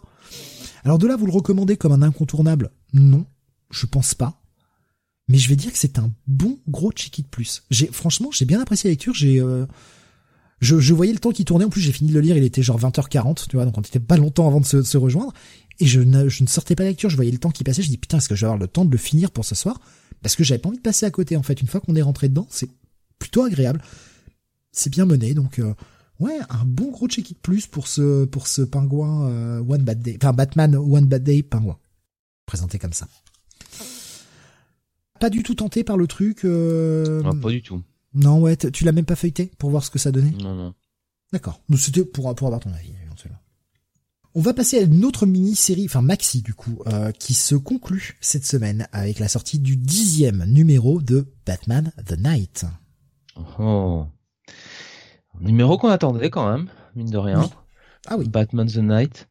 Euh, de Chipsarski, toujours avec euh, Carmine euh, Dicjande, non, micro, j'y arriverai jamais. Pourquoi on me donne Batman The Night à chaque fois Terrible, hein euh, Voilà, euh, la colorisation, euh, eh ben, je vais pas la colorisation, c'est, si, c'est Placendicien, Diego, je crois. Non, je sais plus. non, c'est... Fabian. C'est Ivan, Ivan. Ivan. Ah putain, je ah, on est donc on revenait sur les événements de la fin de l'épisode 9 où euh, bah euh, rappelons-le euh, dans l'épisode 9 Bruce et Anton étaient arrivés à la, dernière étape de leur voyage qui était tout simplement la demeure de, de Ra's al Ghul. donc c'était leur dernier maître hein, finalement Raz euh, et, euh, et en fait, euh, on, on découvrait sur sur la scène finale que bah, Raz bah, proposait le, le, rôle de son futur bras droit, voire plus, à celui qui sortirait vainqueur du duel entre Bruce et et Anton, qui donc a été révélé comme bah, Minkoa Khan, je crois, donc bah, le Ghostmaker. Et euh, on était surpris parce que Bruce ne voulait pas se battre, mais par contre euh, Ghostmaker lui euh, voulait se battre. tout cela évidemment sous les yeux de Talia, qui a regardé ça. Et donc, bah, Bruce va affronter Ghostmaker. Euh, et Bruce comprend que, bah, au bout d'un moment, quand il ne peut plus raisonner euh, euh, Minkoa, il est obligé de, bah, il est obligé de gagner le combat, tout simplement, et obligé de gagner le combat de telle façon qu'il puisse épargner la vie aussi de, de du Ghostmaker. puisque bon, il lui fait une rear naked shock, hein, je crois à la fin, pour le pour l'endormir et donc lui épargner la vie finalement. Euh, ce qui fait qu'il devient, euh, eh bien, euh, le, alors, le, selon les, les propres termes de Razal Ghul, hein? Le Heart of the Demon. Ouais, le Demon's Heart, euh, le cœur du démon, euh, et grosso modo, il devient son bras droit et on comprend bien un petit peu son son successeur quelque part. Euh, donc voilà. Euh, euh, ne manque pas évidemment de nous montrer euh, un certain rapprochement entre lui euh, et Talia, évidemment. Et, et, bon Bruce, alors ça c'est Chivzarsky via, enfin plutôt Bruce via les bulles de pensée de, de Je, je, vais quand même, je vais quand même m'inscrire en faux, Jonathan. Je sais pas où t'as vu Talia. Moi j'ai vu Talio ça suffit maintenant. Euh, euh, ça suffit ces blagues-là. Euh, de toute façon, Carmine Nico, je le reconnais pas euh, sur sur cet épisode. Enfin, c'est un dessin un peu, un peu, comment on appelle ça, bâclé un petit peu. Déjà, sur l'épisode précédent, c'est pas, c'est pas, c'est, c'est moins, c'est comment dire, c'est moins travaillé que sur les premiers Batman the Night, hein, je trouve.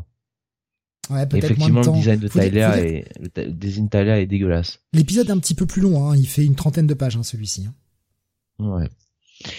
Donc voilà, donc euh, bon, bah Bruce, euh, enfin, comme je dis, euh, euh, nous confirme bien que bah, Bruce, eh bien, est plus qu'attiré par elle, hein, donc et l'attirance est réciproque. Mais Bruce toujours, et ça, quelque part, c'est un peu ça renvoie un petit peu à ce qu'il est dans l'univers proper. Hein. Il a sa mission euh, qui est euh, plus fort que tout, euh, et ce qui fait que bah, Bruce nous révèle un petit peu son plan, qui était un petit peu de, qui était de, bah, de devenir le confident, enfin, de gagner la confiance de Razal Ghul pour arrêter son plan. Pendant ce temps, on a Ghostmaker qui était escorté euh, par l'ancien euh, Demon's End de Razal Ghul, donc euh, escorté hors de la, forteresse, hein, dans, dans le désert. donc il est toujours vivant. Et Bruce bah voilà va mettre en, place son plan pour pouvoir arrêter Raz. Et, et voilà je vais pas vous en dire beaucoup plus parce que après c'est de l'action et, et voilà. Et puis c'est la fin de, de la mini. Voilà. Je te laisse la parole mon cher Steve alors bah, je, je, vais pas tourner autour du pot, ça m'a sacrément déçu comme dernier épisode. Vraiment.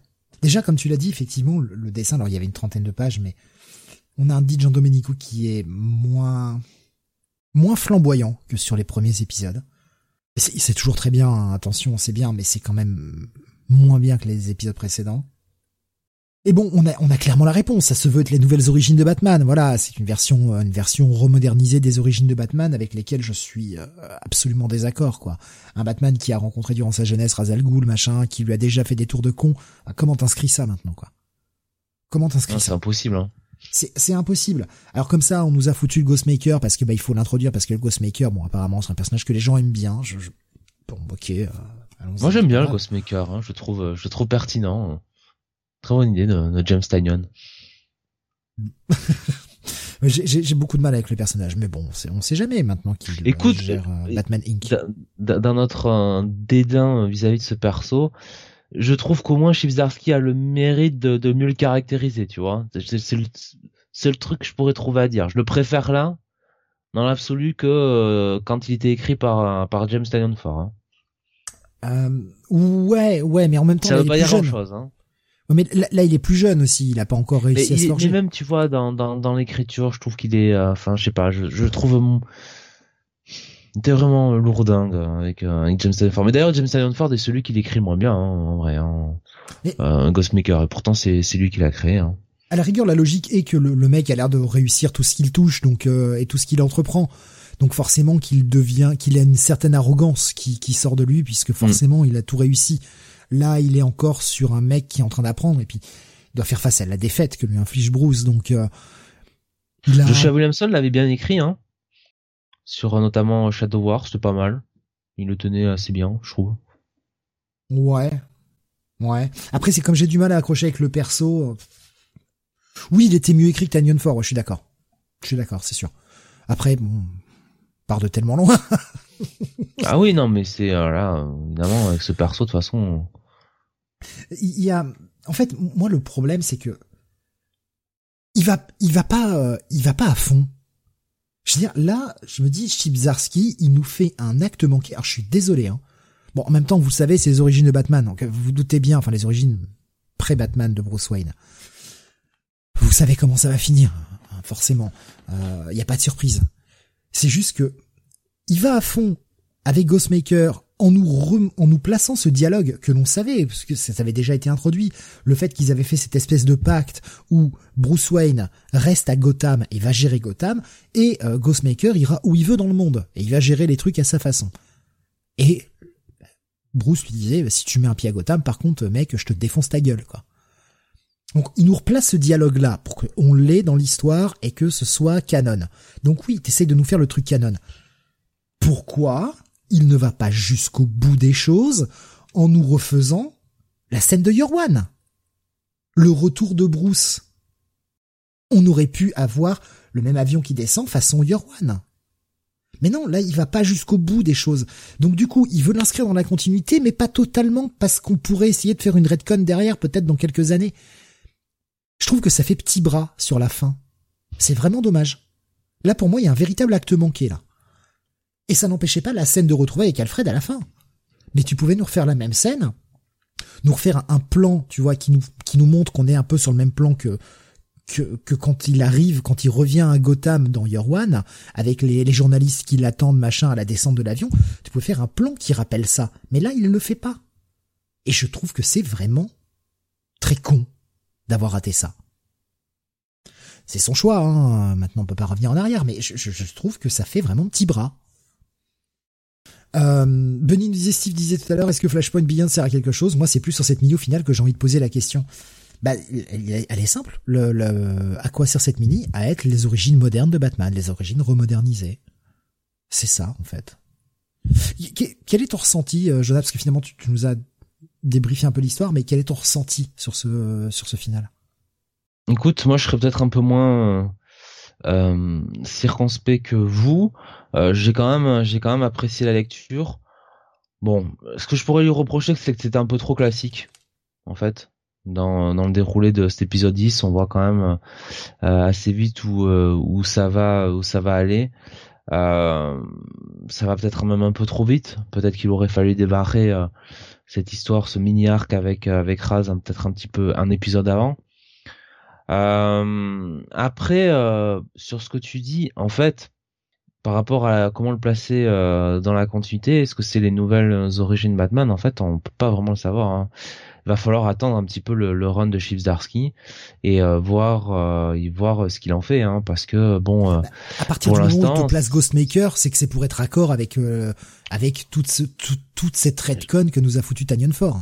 Mais j'en sais rien, moi j'ai pas la réponse, Steve. J'ai pas la j'ai pas la réponse de ça parce qu'encore une fois, on a Raz qui est dans euh, les origines story de, de Bruce avant qu'il soit Batman, ce qui va totalement à l'encontre de ce qu'a fait euh, Denis O'Neill euh, avec Neil Adams dans les années 70. Euh, et, ce qui est considéré comme... Je, veux bien, mais l'idée euh, que, que Raz a tellement de pouvoir qu'il a entendu parler de Bruce avant même qu'il soit Batman, parce que qu'il entende parler du Batman, etc., et qu'il soit focalisé sur le sur le personnage de Batman qui représente un truc, qui veuille le, le foutre dans son dans son organisation, tout ça, oui, quand le mec a une a, quelque chose à, prouver, mais là, je veux dire, le mec a juste entendu parler de Bruce. Alors ouais, ok, il a des connexions, ok, il a des, il a du blé, machin. Non mais ça paraît gros quand même, quoi. Non mais Steve, ce, que je suis en train de te dire, c'est que moi j'ai justement du mal Ah, c'est pour aller dans ton sens. c'est pour aller dans ton sens en fait. Ah voilà, non mais moi je, je c'est ça, moi j'ai du mal à j'ai du mal à, le replacer euh, dans la, continuité euh, pour ça, savoir si ça sera, si c'est vraiment euh, quelque chose qui va être canon ou si c'est simplement euh, qui s'est fait, s'est fait son petit plaisir, son petit, son petit, son espoir. Après sur ce que tu dis sur Raz qui serait renseigné sur Bruce, bon on peut à la limite suspendre la crédulité là-dessus parce que Raz c'est quand même le leader de la Ligue des Assassins. Il a, il a quand même des connexions partout dans le monde et Bruce s'est quand même euh, fait connaître quoi, dans avec plusieurs maîtres, des choses comme ça. Donc euh, c'est pas non plus totalement incongru que, que Raz qui est toujours en, recherche de nouveaux euh, éléments pour pour sa Ligue des Assassins ait pris connaissance de lui, surtout via le Ghostmaker euh, qui a quand même, euh, on l'avait compris, je crois, dans le numéro 8, euh, qui avait bah, fait des fait des choses, quoi. Donc oui, et puis bon, on va dire que c'est, il a entendu parler de lui dans l'épisode où ils étaient dans le, le, temple là, mais. Oui, c'est pas, enfin. Ouais, enfin, c'est je trouve que c'est un, c'est un peu ténu comme lien, quoi. Voilà. En fait, le truc, c'est que je pense que euh, euh, ce que Chivzarsky, s'il réutilise ces éléments-là euh, dans son run de Batman, ce que Chivzarsky pourrait en faire dans son run de Batman, sera à mon avis sans doute beaucoup plus intéressant euh, que ce qu'on a vu là. Quoi. Là, j'ai l'impression que c'est surtout, il avait besoin de placer certaines choses. Et encore une fois, je te dis, je sais pas. moi, j'ai pas, j'ai pas la réponse de savoir est-ce que c'est. J'aurais voulu hein, avoir la réponse de me dire, ok, là, oui, c'est vraiment euh, c'est vraiment, euh, c'est vraiment canon, c'est vraiment les les nouvelles origines. Alors il y a des éléments, il y a effectivement la présence euh, forte du Ghostmaker. Il y a toute la relation avec Raz, avec avec Talia, mais voilà, c'est je sais pas, j'ai pas j'ai pas la réponse. Bah, le mec nous dit sur la fin, je suis désolé, hein, là encore un mini spoil, mais le mec nous dit sur la fin, oh là là, qu'est-ce que j'ai envie de Talio, qu'est-ce que j'en peux plus? Je vais, ah non, l'appeler Non, mais je vais l'appeler Talio. Moi, les rouflaquettes comme ça, je vais l'appeler Talio, quoi. Euh, le mec, il en peut plus et euh, genre, il, est en train de tomber amoureux d'elle. Bon, ok, elle lui fait un petit coup de pute. Je vous laisserai découvrir, mais bon, je peux Est-ce qu'elle lui fait vraiment un coup de pute, franchement? Bah, disons que. non, mais en vrai, c'est moche. Ce qu'elle lui fait, c'est moche. Mais en fait, là où je, là où je viens. C'est moche, mais c'est une c'est une assassin euh, surentraînée, tu vas me dire qu'elle est capable de faire que ça? Non mais en se mettant à la place de Bruce Wayne, forcément, on lui fait un coup de pute si tu veux. Lui, il est un peu en train de tomber amoureux d'elle et elle, elle, bon voilà. Mais en même temps, c'est la bonne, c'est la dynamique, c'est-à-dire qu'il est amoureux d'elle, elle est amoureuse de lui, mais euh, lui, il lui a fait un coup de pute aussi, hein, en se retournant contre son père. Hein. Oui, mais en fait, là où je, là où je venais, c'est que il commence, alors il est toujours en mode, ouais, moi je vais être tout seul, machin, tout au long de la mini. Bon, il comprend que finalement, peut-être qu'être tout seul, c'est pas toujours la bonne solution, qu'il peut avoir besoin de s'appuyer sur certaines, sur certaines autres personnes. Un des premiers trucs qu'il demande à Alfred en rentrant, c'est qui est devenue la meuf dont il était amoureux quand il était à l'école dans le premier épisode. Ah. Tout le monde avait oublié cette meuf. Et lui aussi d'ailleurs, hein. Jamais il nous en reparle dans la mini. Et il est là en mode ah ouais bah elle a suivi son chemin. Ah c'est dommage. Faut croire que tout le monde chacun suit son chemin. Je, trouve ça absolument con. Euh, je vais être honnête je trouve ça très con. Oh non ça me pas enfin de toute façon c'est il, a sa mission quoi. Il y a que ça qui le il y a que ça qui l'obsède quoi. Sa mission sa mission sa mission. Et c'est hein, bien pour ça euh, que ça, ça me paraît ridicule qu'il demande à Alfred ce qui est devenu cette meuf le mec, le mec, il dit, euh, en gros, il dit, je suis amoureux, je suis amoureux de Talia, mais et j'aimerais euh, m'abandonner à elle, mais euh, je dois me servir d'elle pour sa mission. Alors, ce que tu dis par rapport à à, à, à, ce personnage-là, ce qui est devenu, c'est vrai que bon, ça tombe un peu le cheveu sur la soupe. Il veut. Pourquoi maintenant? Oui, voilà. Bah, il essaie de nous faire croire. Enfin, Zarski essaie de nous faire passer cette cette question parce qu'il essaie de te l'expliquer vite fait dans les pensées de Bruce en mode. Euh, c'est la seule chose qui me, que, que je me rappelle de Gotham. Et donc, ah, Gotham a bien changé depuis que je suis parti. Bah oui, mon con, t'es parti des années. Forcément, Gotham a bien changé. Je sais pas, il ne viendrait pas de, à l'idée de demander ce qu'a vécu Alfred, plutôt, plutôt qu'une meuf que t'as pas revue depuis mille ans. enfin, je, bon, ouais, j'ai trouvé que c'était du forçage. Je trouvais que c'était malvenu. C'est pour ça que je dis que je suis très déçu de la conclusion même. L'épisode en lui-même, il se laisse lire, mais je suis très déçu de la conclusion. Les dernières pages, je les trouve euh, pas bonnes. Franchement, je les trouve pas bonnes. En fait, ça manque un peu de, hauteur, quoi. Ça manque un peu d'ambition. C'est très, euh, c'est très convenu, c'est, plat en fait. C'est très plat comme conclusion. Bastien nous disait sur euh, YouTube, euh, c'est un check-it ce dernier épisode, la mini est chouette, mais la conclusion est moyenne. Surtout, elle est très convenue. Hmm je suis assez d'accord avec ça. Euh, Grave qui me dit, je te trouve dur. Pour moi, c'est du Bruce Wayne très bien écrit. Rien que pour ça, ça vaut le coup euh, pour pour la mini. Il disait, j'avais pas oublié cette meuf. Ouais, mais je sais pas. En fait, c'est que il a tellement bien tenu son truc depuis le départ que le fait que on ait cette fin véritablement en demi-teinte, j'irais même, franchement, j'abuserais même en disant en quart de teinte. Je trouve que ça lui ressemble pas, quoi. C'est pas représentatif du reste de la mini qui se tenait bien. Alors ce que j'espère, c'est comme tu le disais, que ça va servir à quelque chose, un minimum, qu'on va retrouver des éléments dans le run de par la suite, qu'on retrouve des cartes, qu'on retrouve Lucie, qu'on retrouve des personnages qui étaient cool, qu'on a envie de revoir. Donc il va falloir que ça serve à quelque chose, parce que si ces personnages-là même ne reviennent pas, effectivement, on peut légitimement se poser la question de à quoi a servi cette mini, à part essayer de nous ancrer Ghostmaker dans le dans le canon.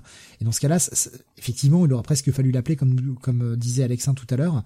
Euh, ils ont carrément dû l'appeler Batman the Night Ghostmaker Your One, quoi. Et effectivement. Et c'est un peu dommage de nous faire une mini sur les tout le parcours initiatique de Bruce Wayne avant qu'il devienne Batman, pour au final qu'on en on va en retenir quoi? On va en retenir, ah bah c'est ce qui nous donne les origines de Ghostmaker. C'est chiche quand même, je trouve. Le, voyage était cool, hein, mais euh, la finalité, bah tu te dis, bah ouais. Grave nous les dernières pages, je les ai trouvées bien, au contraire, classiques, mais très bien fait. Et la dernière case est magnifique. Je partageais, la dernière case, elle est... Euh... Enfin, la dernière page, elle est, elle est, elle est... Je la trouve convenue, en fait, à l'image de la conclusion. Je trouve ça assez convenu cette dernière page. Enfin, peut-être que tu as peut-être bien aimé justement. T'as peut-être un avis contraire. Hein. De quoi? Sur la dernière page de cet épisode. Euh... Non, bah c'est c'est c'est ce qui t'a attendu. Bonnie nous disait j'ai aimé les retrouvailles avec Alfred. Euh, Qu'est-ce que j'ai vu passer tout à l'heure? Oui, Alexin qui disait on perd le côté, euh, ça nullifie le, côté détective en fait euh, de cette mini. C'est vrai qu'il a commencé en étant très détective et on finit sur quelque chose résolument plus action que détective. Bah surtout ninja, mais enfin ça fait partie de l'ensemble du personnage quoi. Donc tout euh, t'es obligé de faire avec aussi hein. Et puis malheureusement, enfin malheureusement, euh, dans la mesure où le volet un petit peu euh, dernier examen finalité était lié avec avec Razal Ghul, tu peux pas introduire Razal Ghul plutôt dans la mini-série quoi c'est dur de passer après quoi. Hmm. Oui, bah de toute façon, bah, c'est le boss final euh, clairement. Tu peux pas aller au-delà parce qu'après tu fais quoi? T'amènes le Joker, double face, le pingouin, enfin c'est pas c'est pas crédible, c'est pas logique. Ouais. Le Steve. Ouais, le pire ennemi, euh, pire ennemi que la Terre est portée, hein, évidemment. Il s'accroche, hein, le Steve. Hein. Ouais. Ouais. Comme comme un morpion. J'en ai la taille d'ailleurs. Tu vois Au final, euh, bah, ce, cet épisode-là, en lui-même, et puis pour l'ensemble de la mini, ta note, voilà. J'aurais dû préciser. Alors euh, sur l'épisode, euh, quand même un bon check-it malgré tout. Et la mini-série, entre le bon check-it et le et le et le petit bail, allez un petit bail quand même sur l'ensemble. Je vais être plus dur que toi, hein, clairement. Euh, pour cet épisode, c'est un petit check-it pour moi. Et pour l'ensemble de la mini, euh, bah, au vu de maintenant qu'on a la fin, maintenant qu'on a la totalité, je vais dire que ce sera juste un, bon check-it, ouais. Mais je peux pas aller au-delà. C'est absolument pas incontournable. Franchement, si vous lisez pas ça, c'est pas grave. Vous connaissez les origines de Batman. Y a pas absolument aucun besoin de lire ce truc-là. Grave nous dit ça reste un bon bail, euh, la mini pour moi. Bunny nous dit la mini est un check-it. Euh, Bastien dit on va aller un peu tout ce que tout ce qui fait Batman et la mini s'appelle The Night, donc euh, à un moment donné, il faut qu'il y ait de l'action. Ouais, mais je trouve qu'on en a eu tout au long de l'action, euh, de tout au long de la mini. Alors les premiers épisodes pas trop, mais euh, plus ça avançait, plus il y avait de l'action et moins de moins en moins il y avait le côté détective en fait. Voilà. Ça, ça reste pas un produit qui ternit l'image de Batman, je trouve. Heureusement d'ailleurs, tant mieux. On en ressort pas, ça, ça en ressort pas un produit détestable, bien au contraire. Si même les trucs moyens pouvaient tous ressembler à ça, on serait quand même content. Hein. Allez, on va continuer avec le Flash numéro 787. Alors là, Jonathan, euh, t'aurais dû le lire celui-ci. Même si tu lis pas Flash. Parce ah que c'est... Ah bah oui, c'est un épisode de catch, monsieur. Tout l'épisode, c'est du catch. C'est la bagarre. Ah ouais, ouais. Que du catch tout au long de cet épisode. Jeremy Adams, euh, et au scénario, nous avons Fernando Pazarin au dessin et Matt Ryan euh, à l'ancrage, colorisé par Jeremy Cox, comme toujours. On a un, un Wally qui est... Euh, bah, qu'on peut plus de ses gosses en fait voilà enfin c'est pas qu'il en peut plus euh, au sens il a envie de balancer par la fenêtre mais c'est juste que ses gosses l'épuisent quoi entre son boulot euh, le fait d'être un super héros et de s'occuper de, de ses enfants mais il est il est complètement clacos et bah, il a plutôt envie de, se reposer, euh, mais ça reste un bon père de famille, donc il va essayer de passer du temps avec ses enfants. Et pendant qu'il regarde un peu la télé, euh, d'un seul coup, boum, un gros écran qui s'appelle WAM, Wrestling Across the Multiverse. Et euh, en gros, des, espèces d'extraterrestres qui, font des tournois de catch dans le multivers, hein, vous avez bien entendu, vont pirater toutes les ondes de toutes les télés de la Terre pour diffuser cette bagarre. Et on va avoir deux catcheurs qui vont débarquer en plein milieu de la ville et qui vont commencer à se mettre des tatanes de l'espace, à faire péter des bâtiments, à péter les routes. Enfin, ils sont en train de tout détruire. Et euh, bah, les enfants regardent ça, euh, Wally regarde ça, ça l'air cool, voilà. Et là, euh, bah, ils se rendent compte que non, mais en fait, c'est notre ville, quoi. Ils sont en train de péter notre centre-ville. Forcément, Flash, il va s'en mêler à dire oh les gars vous êtes gentils mais il y a quand même des gens qui vivent là. Euh, vous êtes en train de tout détruire vous êtes en train de mettre des gens en danger. Alors, votre petit spectacle à la con il est mignon mais vous vous barrez de là avant que je vous tatane le cul. Sauf que ça se passe pas comme ça. Ça se passe pas comme ça forcément. Euh, ben les mecs continuent de se bastonner Flash interfère un peu dans le combat malgré lui et va donner plus ou moins la victoire à un des deux lutteurs. Et en même temps on va apprendre que non, il risque rien dans la, puisque les gens ont tous été téléportés ailleurs. on ne sait pas par quelle magie, mais c'est pas grave. Suis des comics, on s'en fout.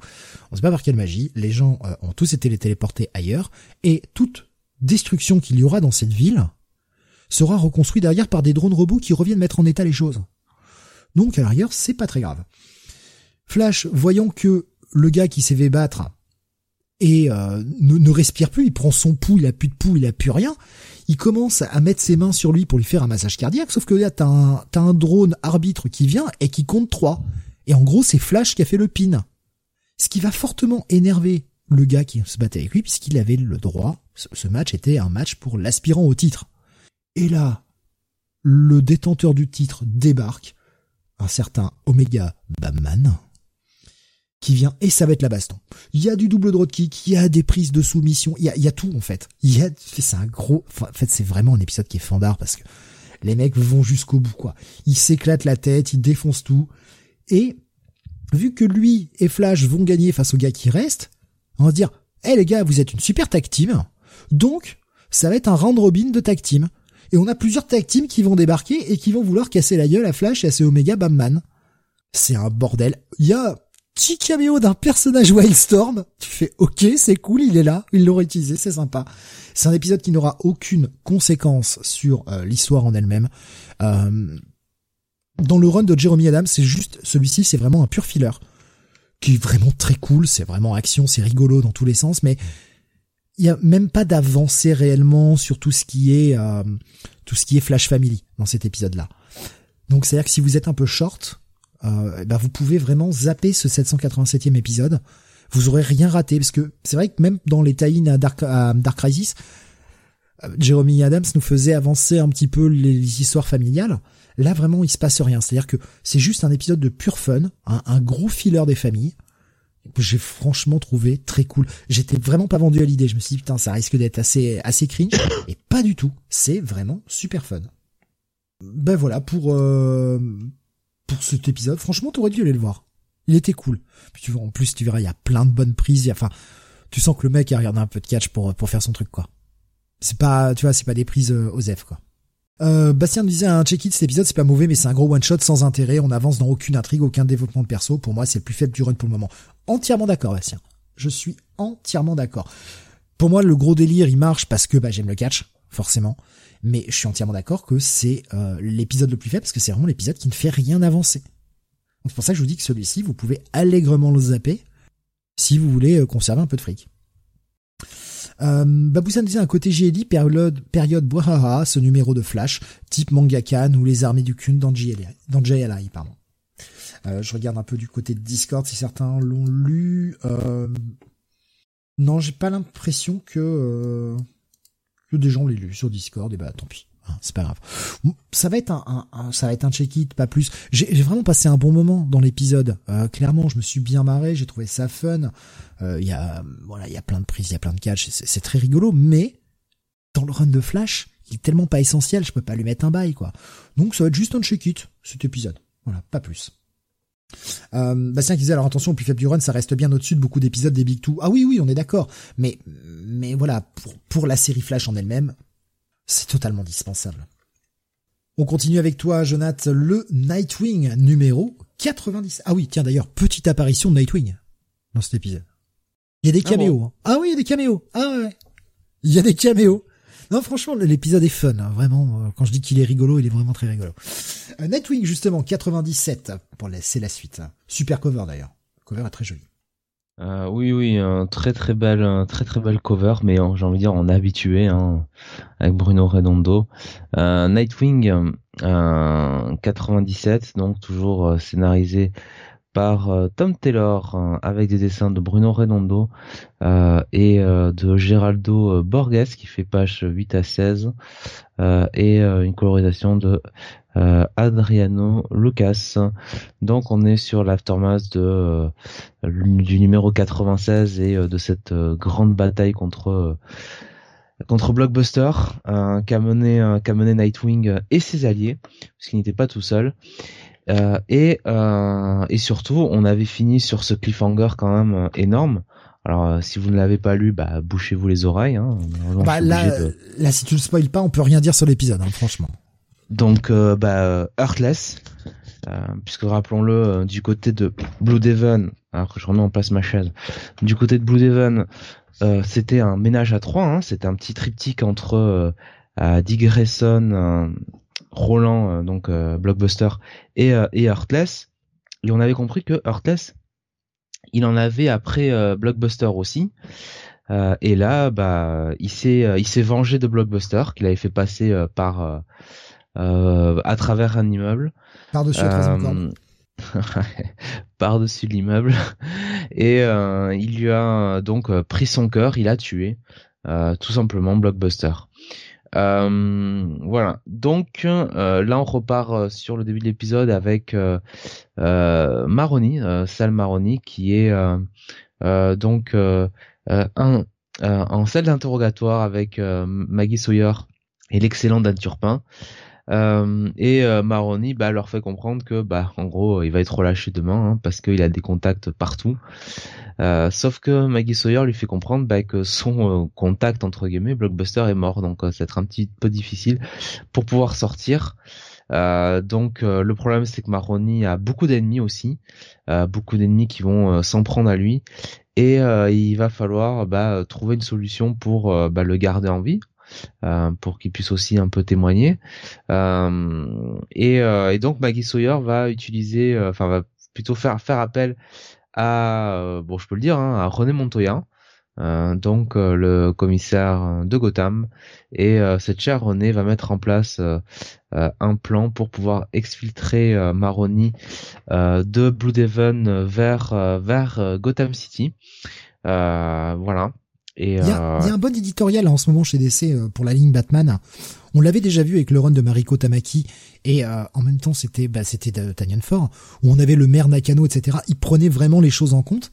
C'est cool, c'est cool de voir qu'il y, a, il y a un éditeur qui dit bon bah attention là ce personnage là il est là, il est. J'ai trouvé ça cool, tu vois. Je, Mm. je le mets pas pour Tom Taylor, là je pense que c'est l'éditeur qui a fait son boulot. Mais c'est c'est bien, je trouve ça bien d'avoir un semblant de bah, d'univers partagé quoi. Et donc ils vont euh, ils vont euh, ils vont emmener Maroni euh, dans un convoi spécial vers Gotham.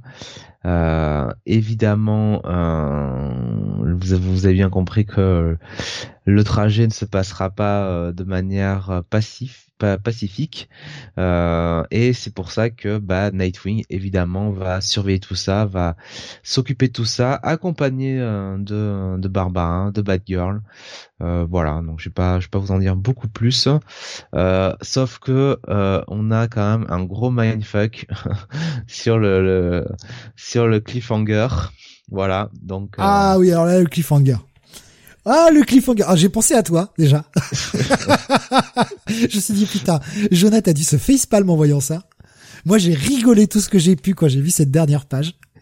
Bah non, moi j'ai, je me suis pas fait spalmer. Je, je me suis dit putain, on en avait parlé. Euh, je crois euh, encore au euh, sur le futur past hein, quand on avait parlé des, des talents de, de Danny Jurgens. Salaud. Euh, bah c'est en fait cet épisode c'est 16 blocs le film. Voilà, c'est euh, on protège, on essaie de protéger un mec pour l'emmener témoigner et il y a plein de choses qui se passent quoi. Voilà, Bon, sans le en gâteau. étant en étant un peu plus euh, un peu plus super héroïque on va dire mais pardon. Euh, Il y avait euh, Bastien qui nous disait Nightwing ma série chouchou du moment un bail comme toujours. Et euh, il nous disait Babs avec un petit cœur, les murs sont fins dans les planques de Batman.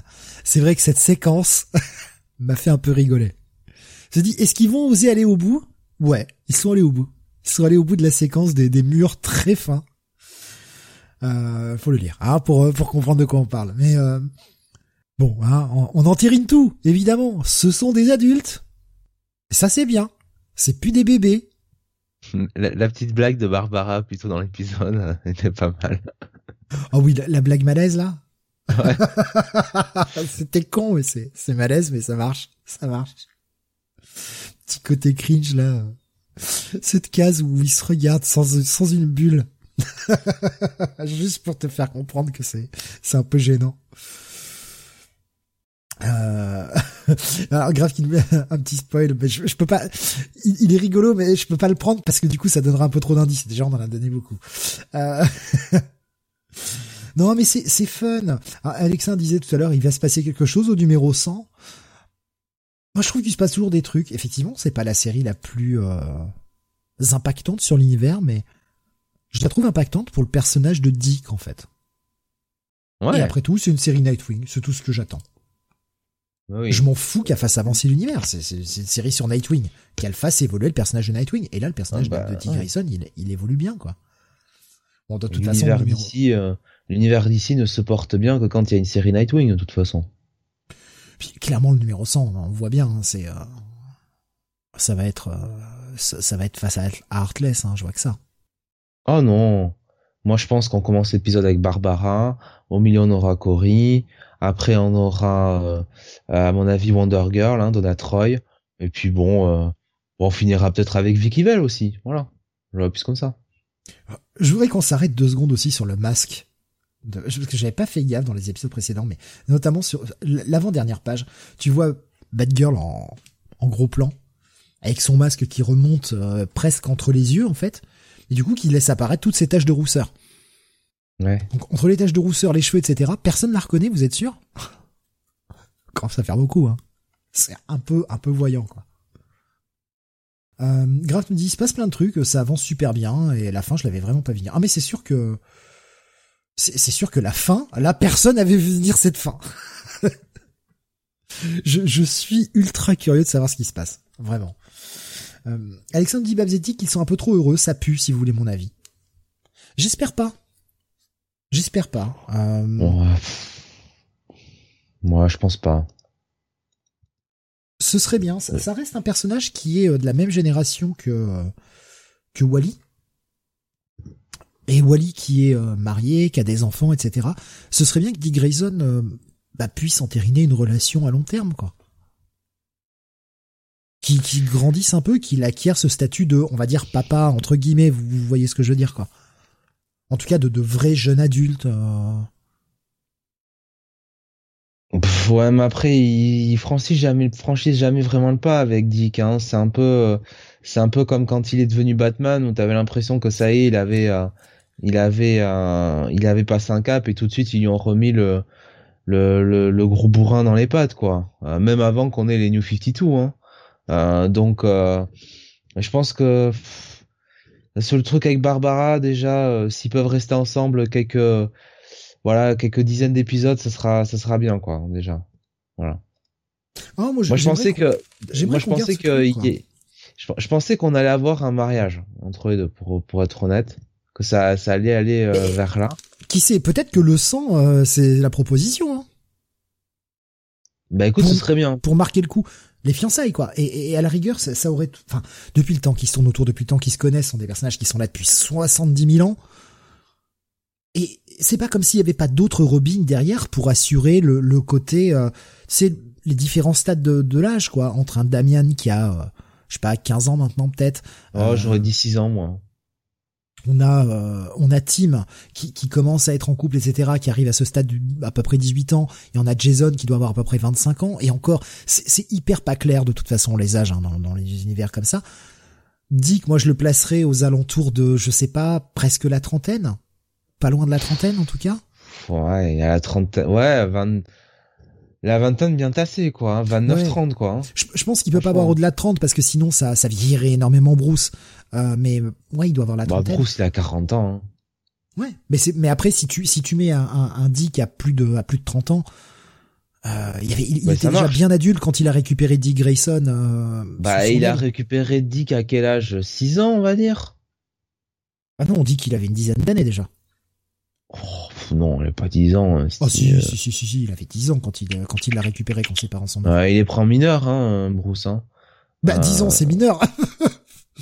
pour lui, euh, on se pose la question. Hein. mais euh, euh, ouais, mais même, attends, il, a pas plus de 10 ans, quoi. je sais pas, enfin.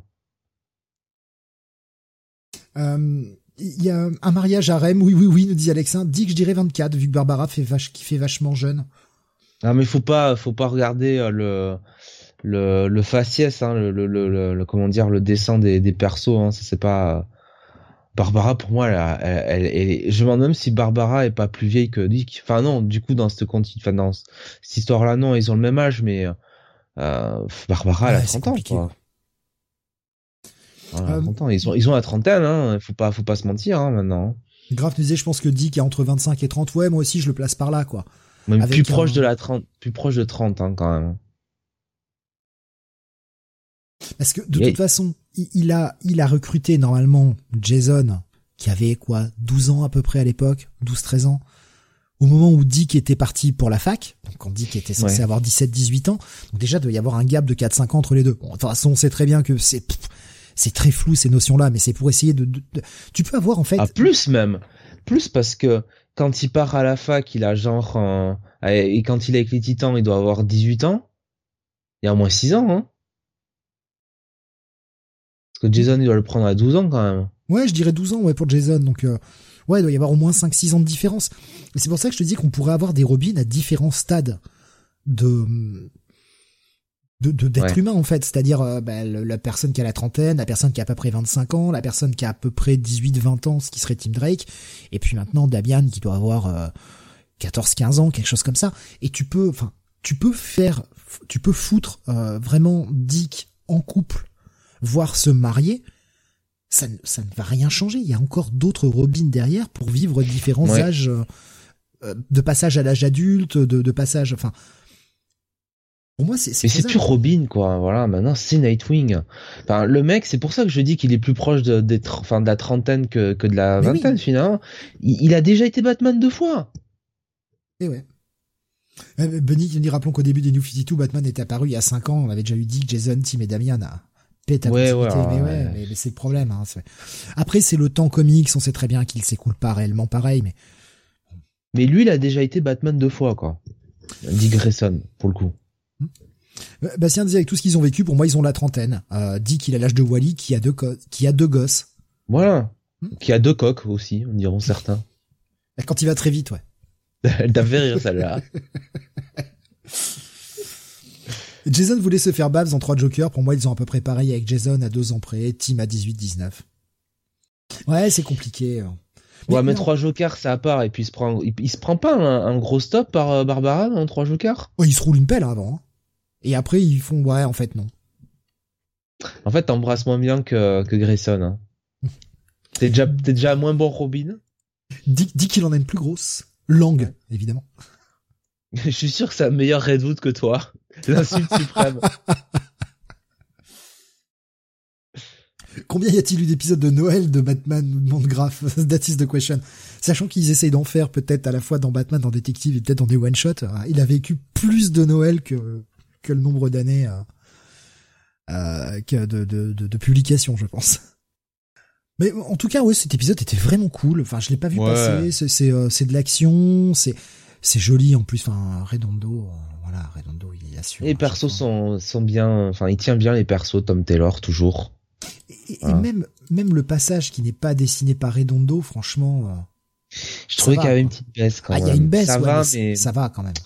C'est bon. Mais ça. Bah, oui, c'est pas Redondo, c'est sûr. Mais je trouve que ça aurait pu être pire. Geraldo Borges, c'est correct quand même. Disons que c'est pas Mike. Euh, hmm. Ça commence par O, ça finit par Thorn. Il y a peut-être une syllabe au milieu, ou peut-être pas. On vous laisse deviner. Euh, bah ouais, bah un bon bail pour ce Nightwing 97. Ouais, ouais, ouais. Hein, c'est très agréable. Franchement, ouais.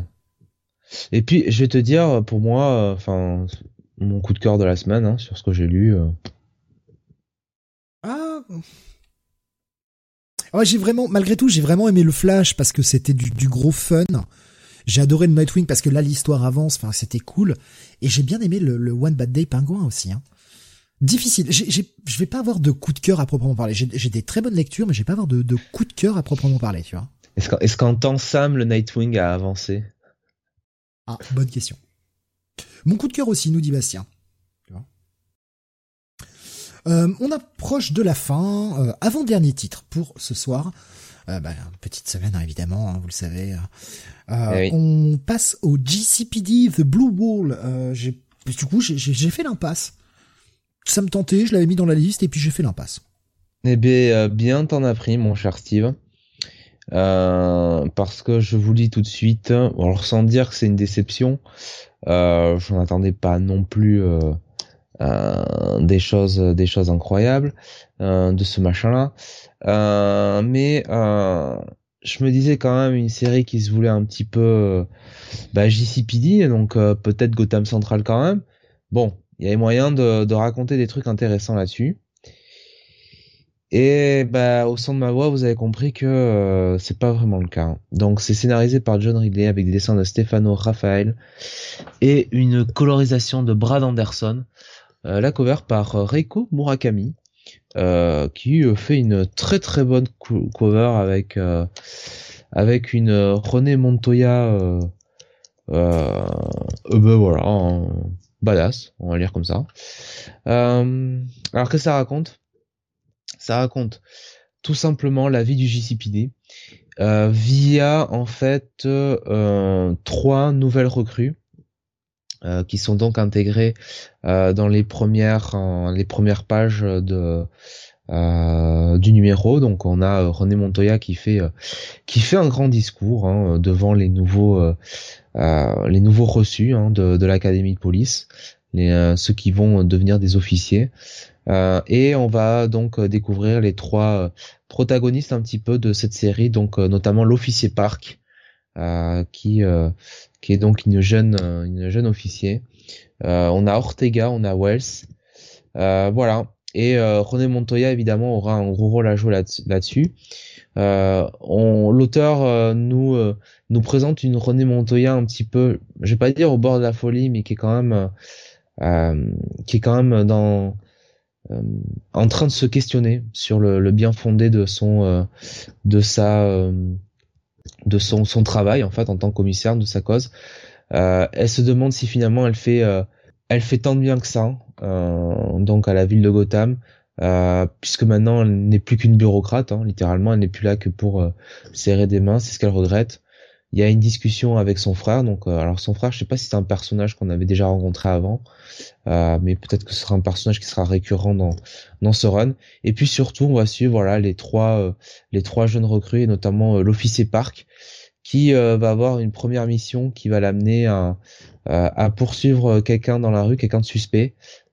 et et l'officier Park va sortir son arme euh, et, euh, et, finalement va être euh, bah, va recevoir une médaille par par René elle-même parce que bah elle a sorti son arme l'officier Park mais elle a su garder son calme et elle n'a pas elle n'a pas tiré sur le sur le suspect. Elle a su faire l'arrestation bonne et du fond comme il fallait alors que c'était sa première expérience sur le terrain euh, voilà.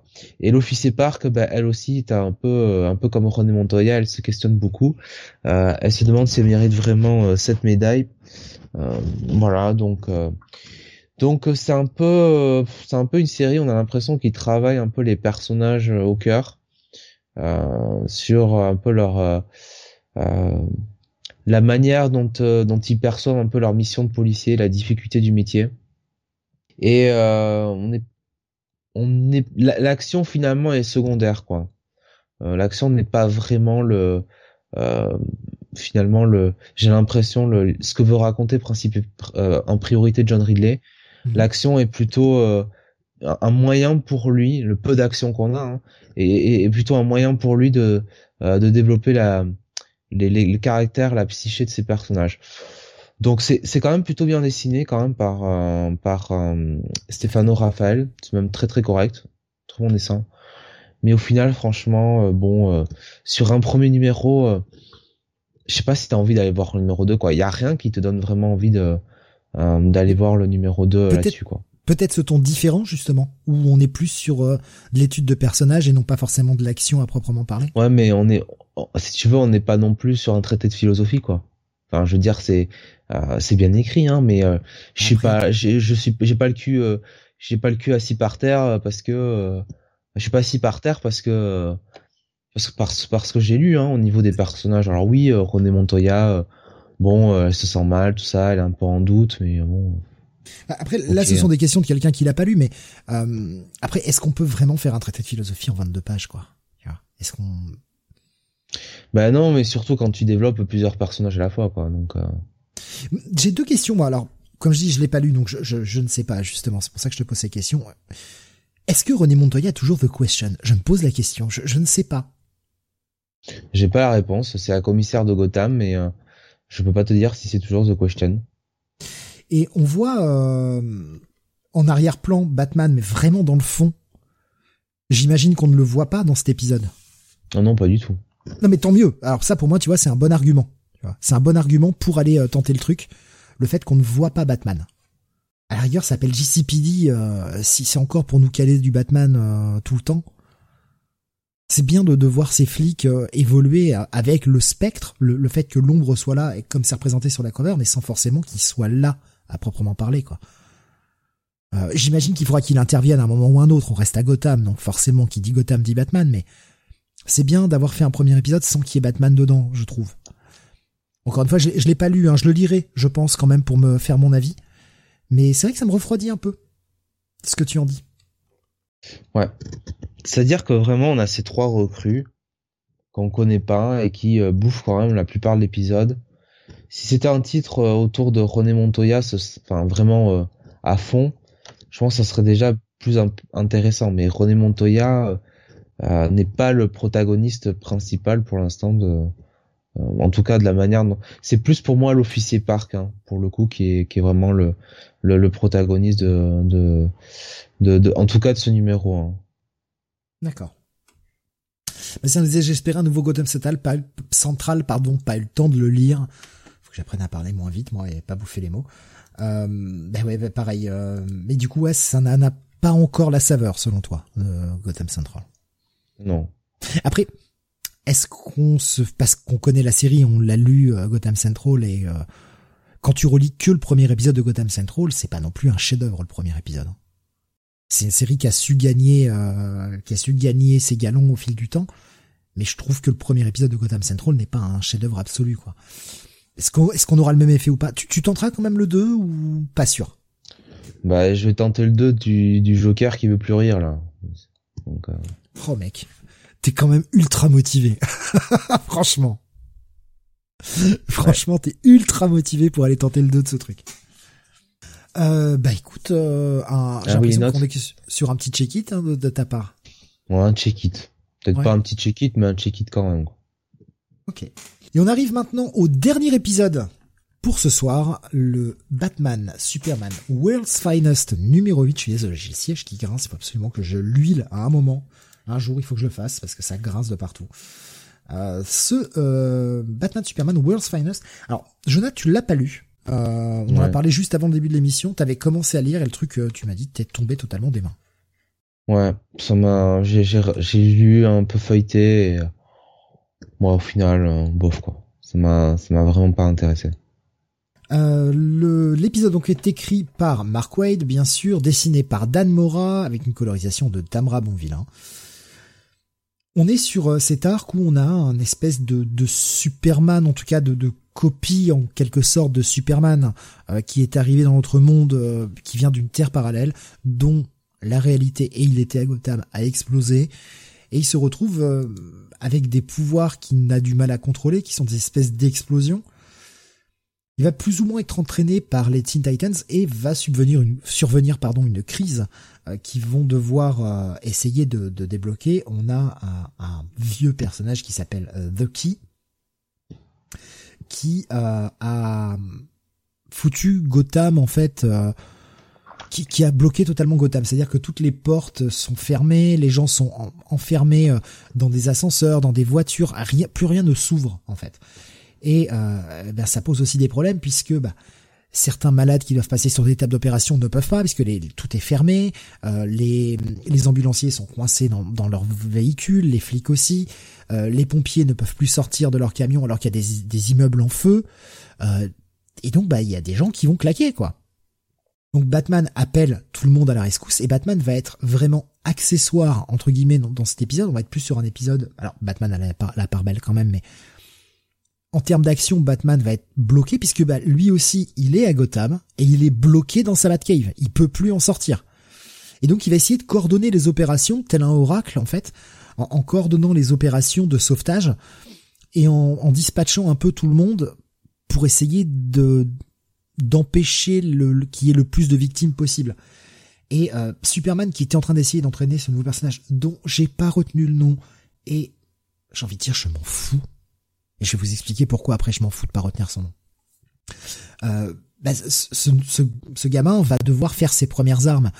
Et malheureusement, il y a tellement de crises qu'il va demander à Superman et à ce, à ce gamin, j'ai complètement oublié son nom. D'ailleurs, il, joue, il joue sur son nom, on sait plus trop, il s'appelle David, je crois, mais, euh, mais son, son, nom de super-héros, il n'est pas encore totalement défini. Et ils, ils, vont devoir les séparer. Il va falloir, euh, il va falloir essayer de, de, de sauver le maximum de gens.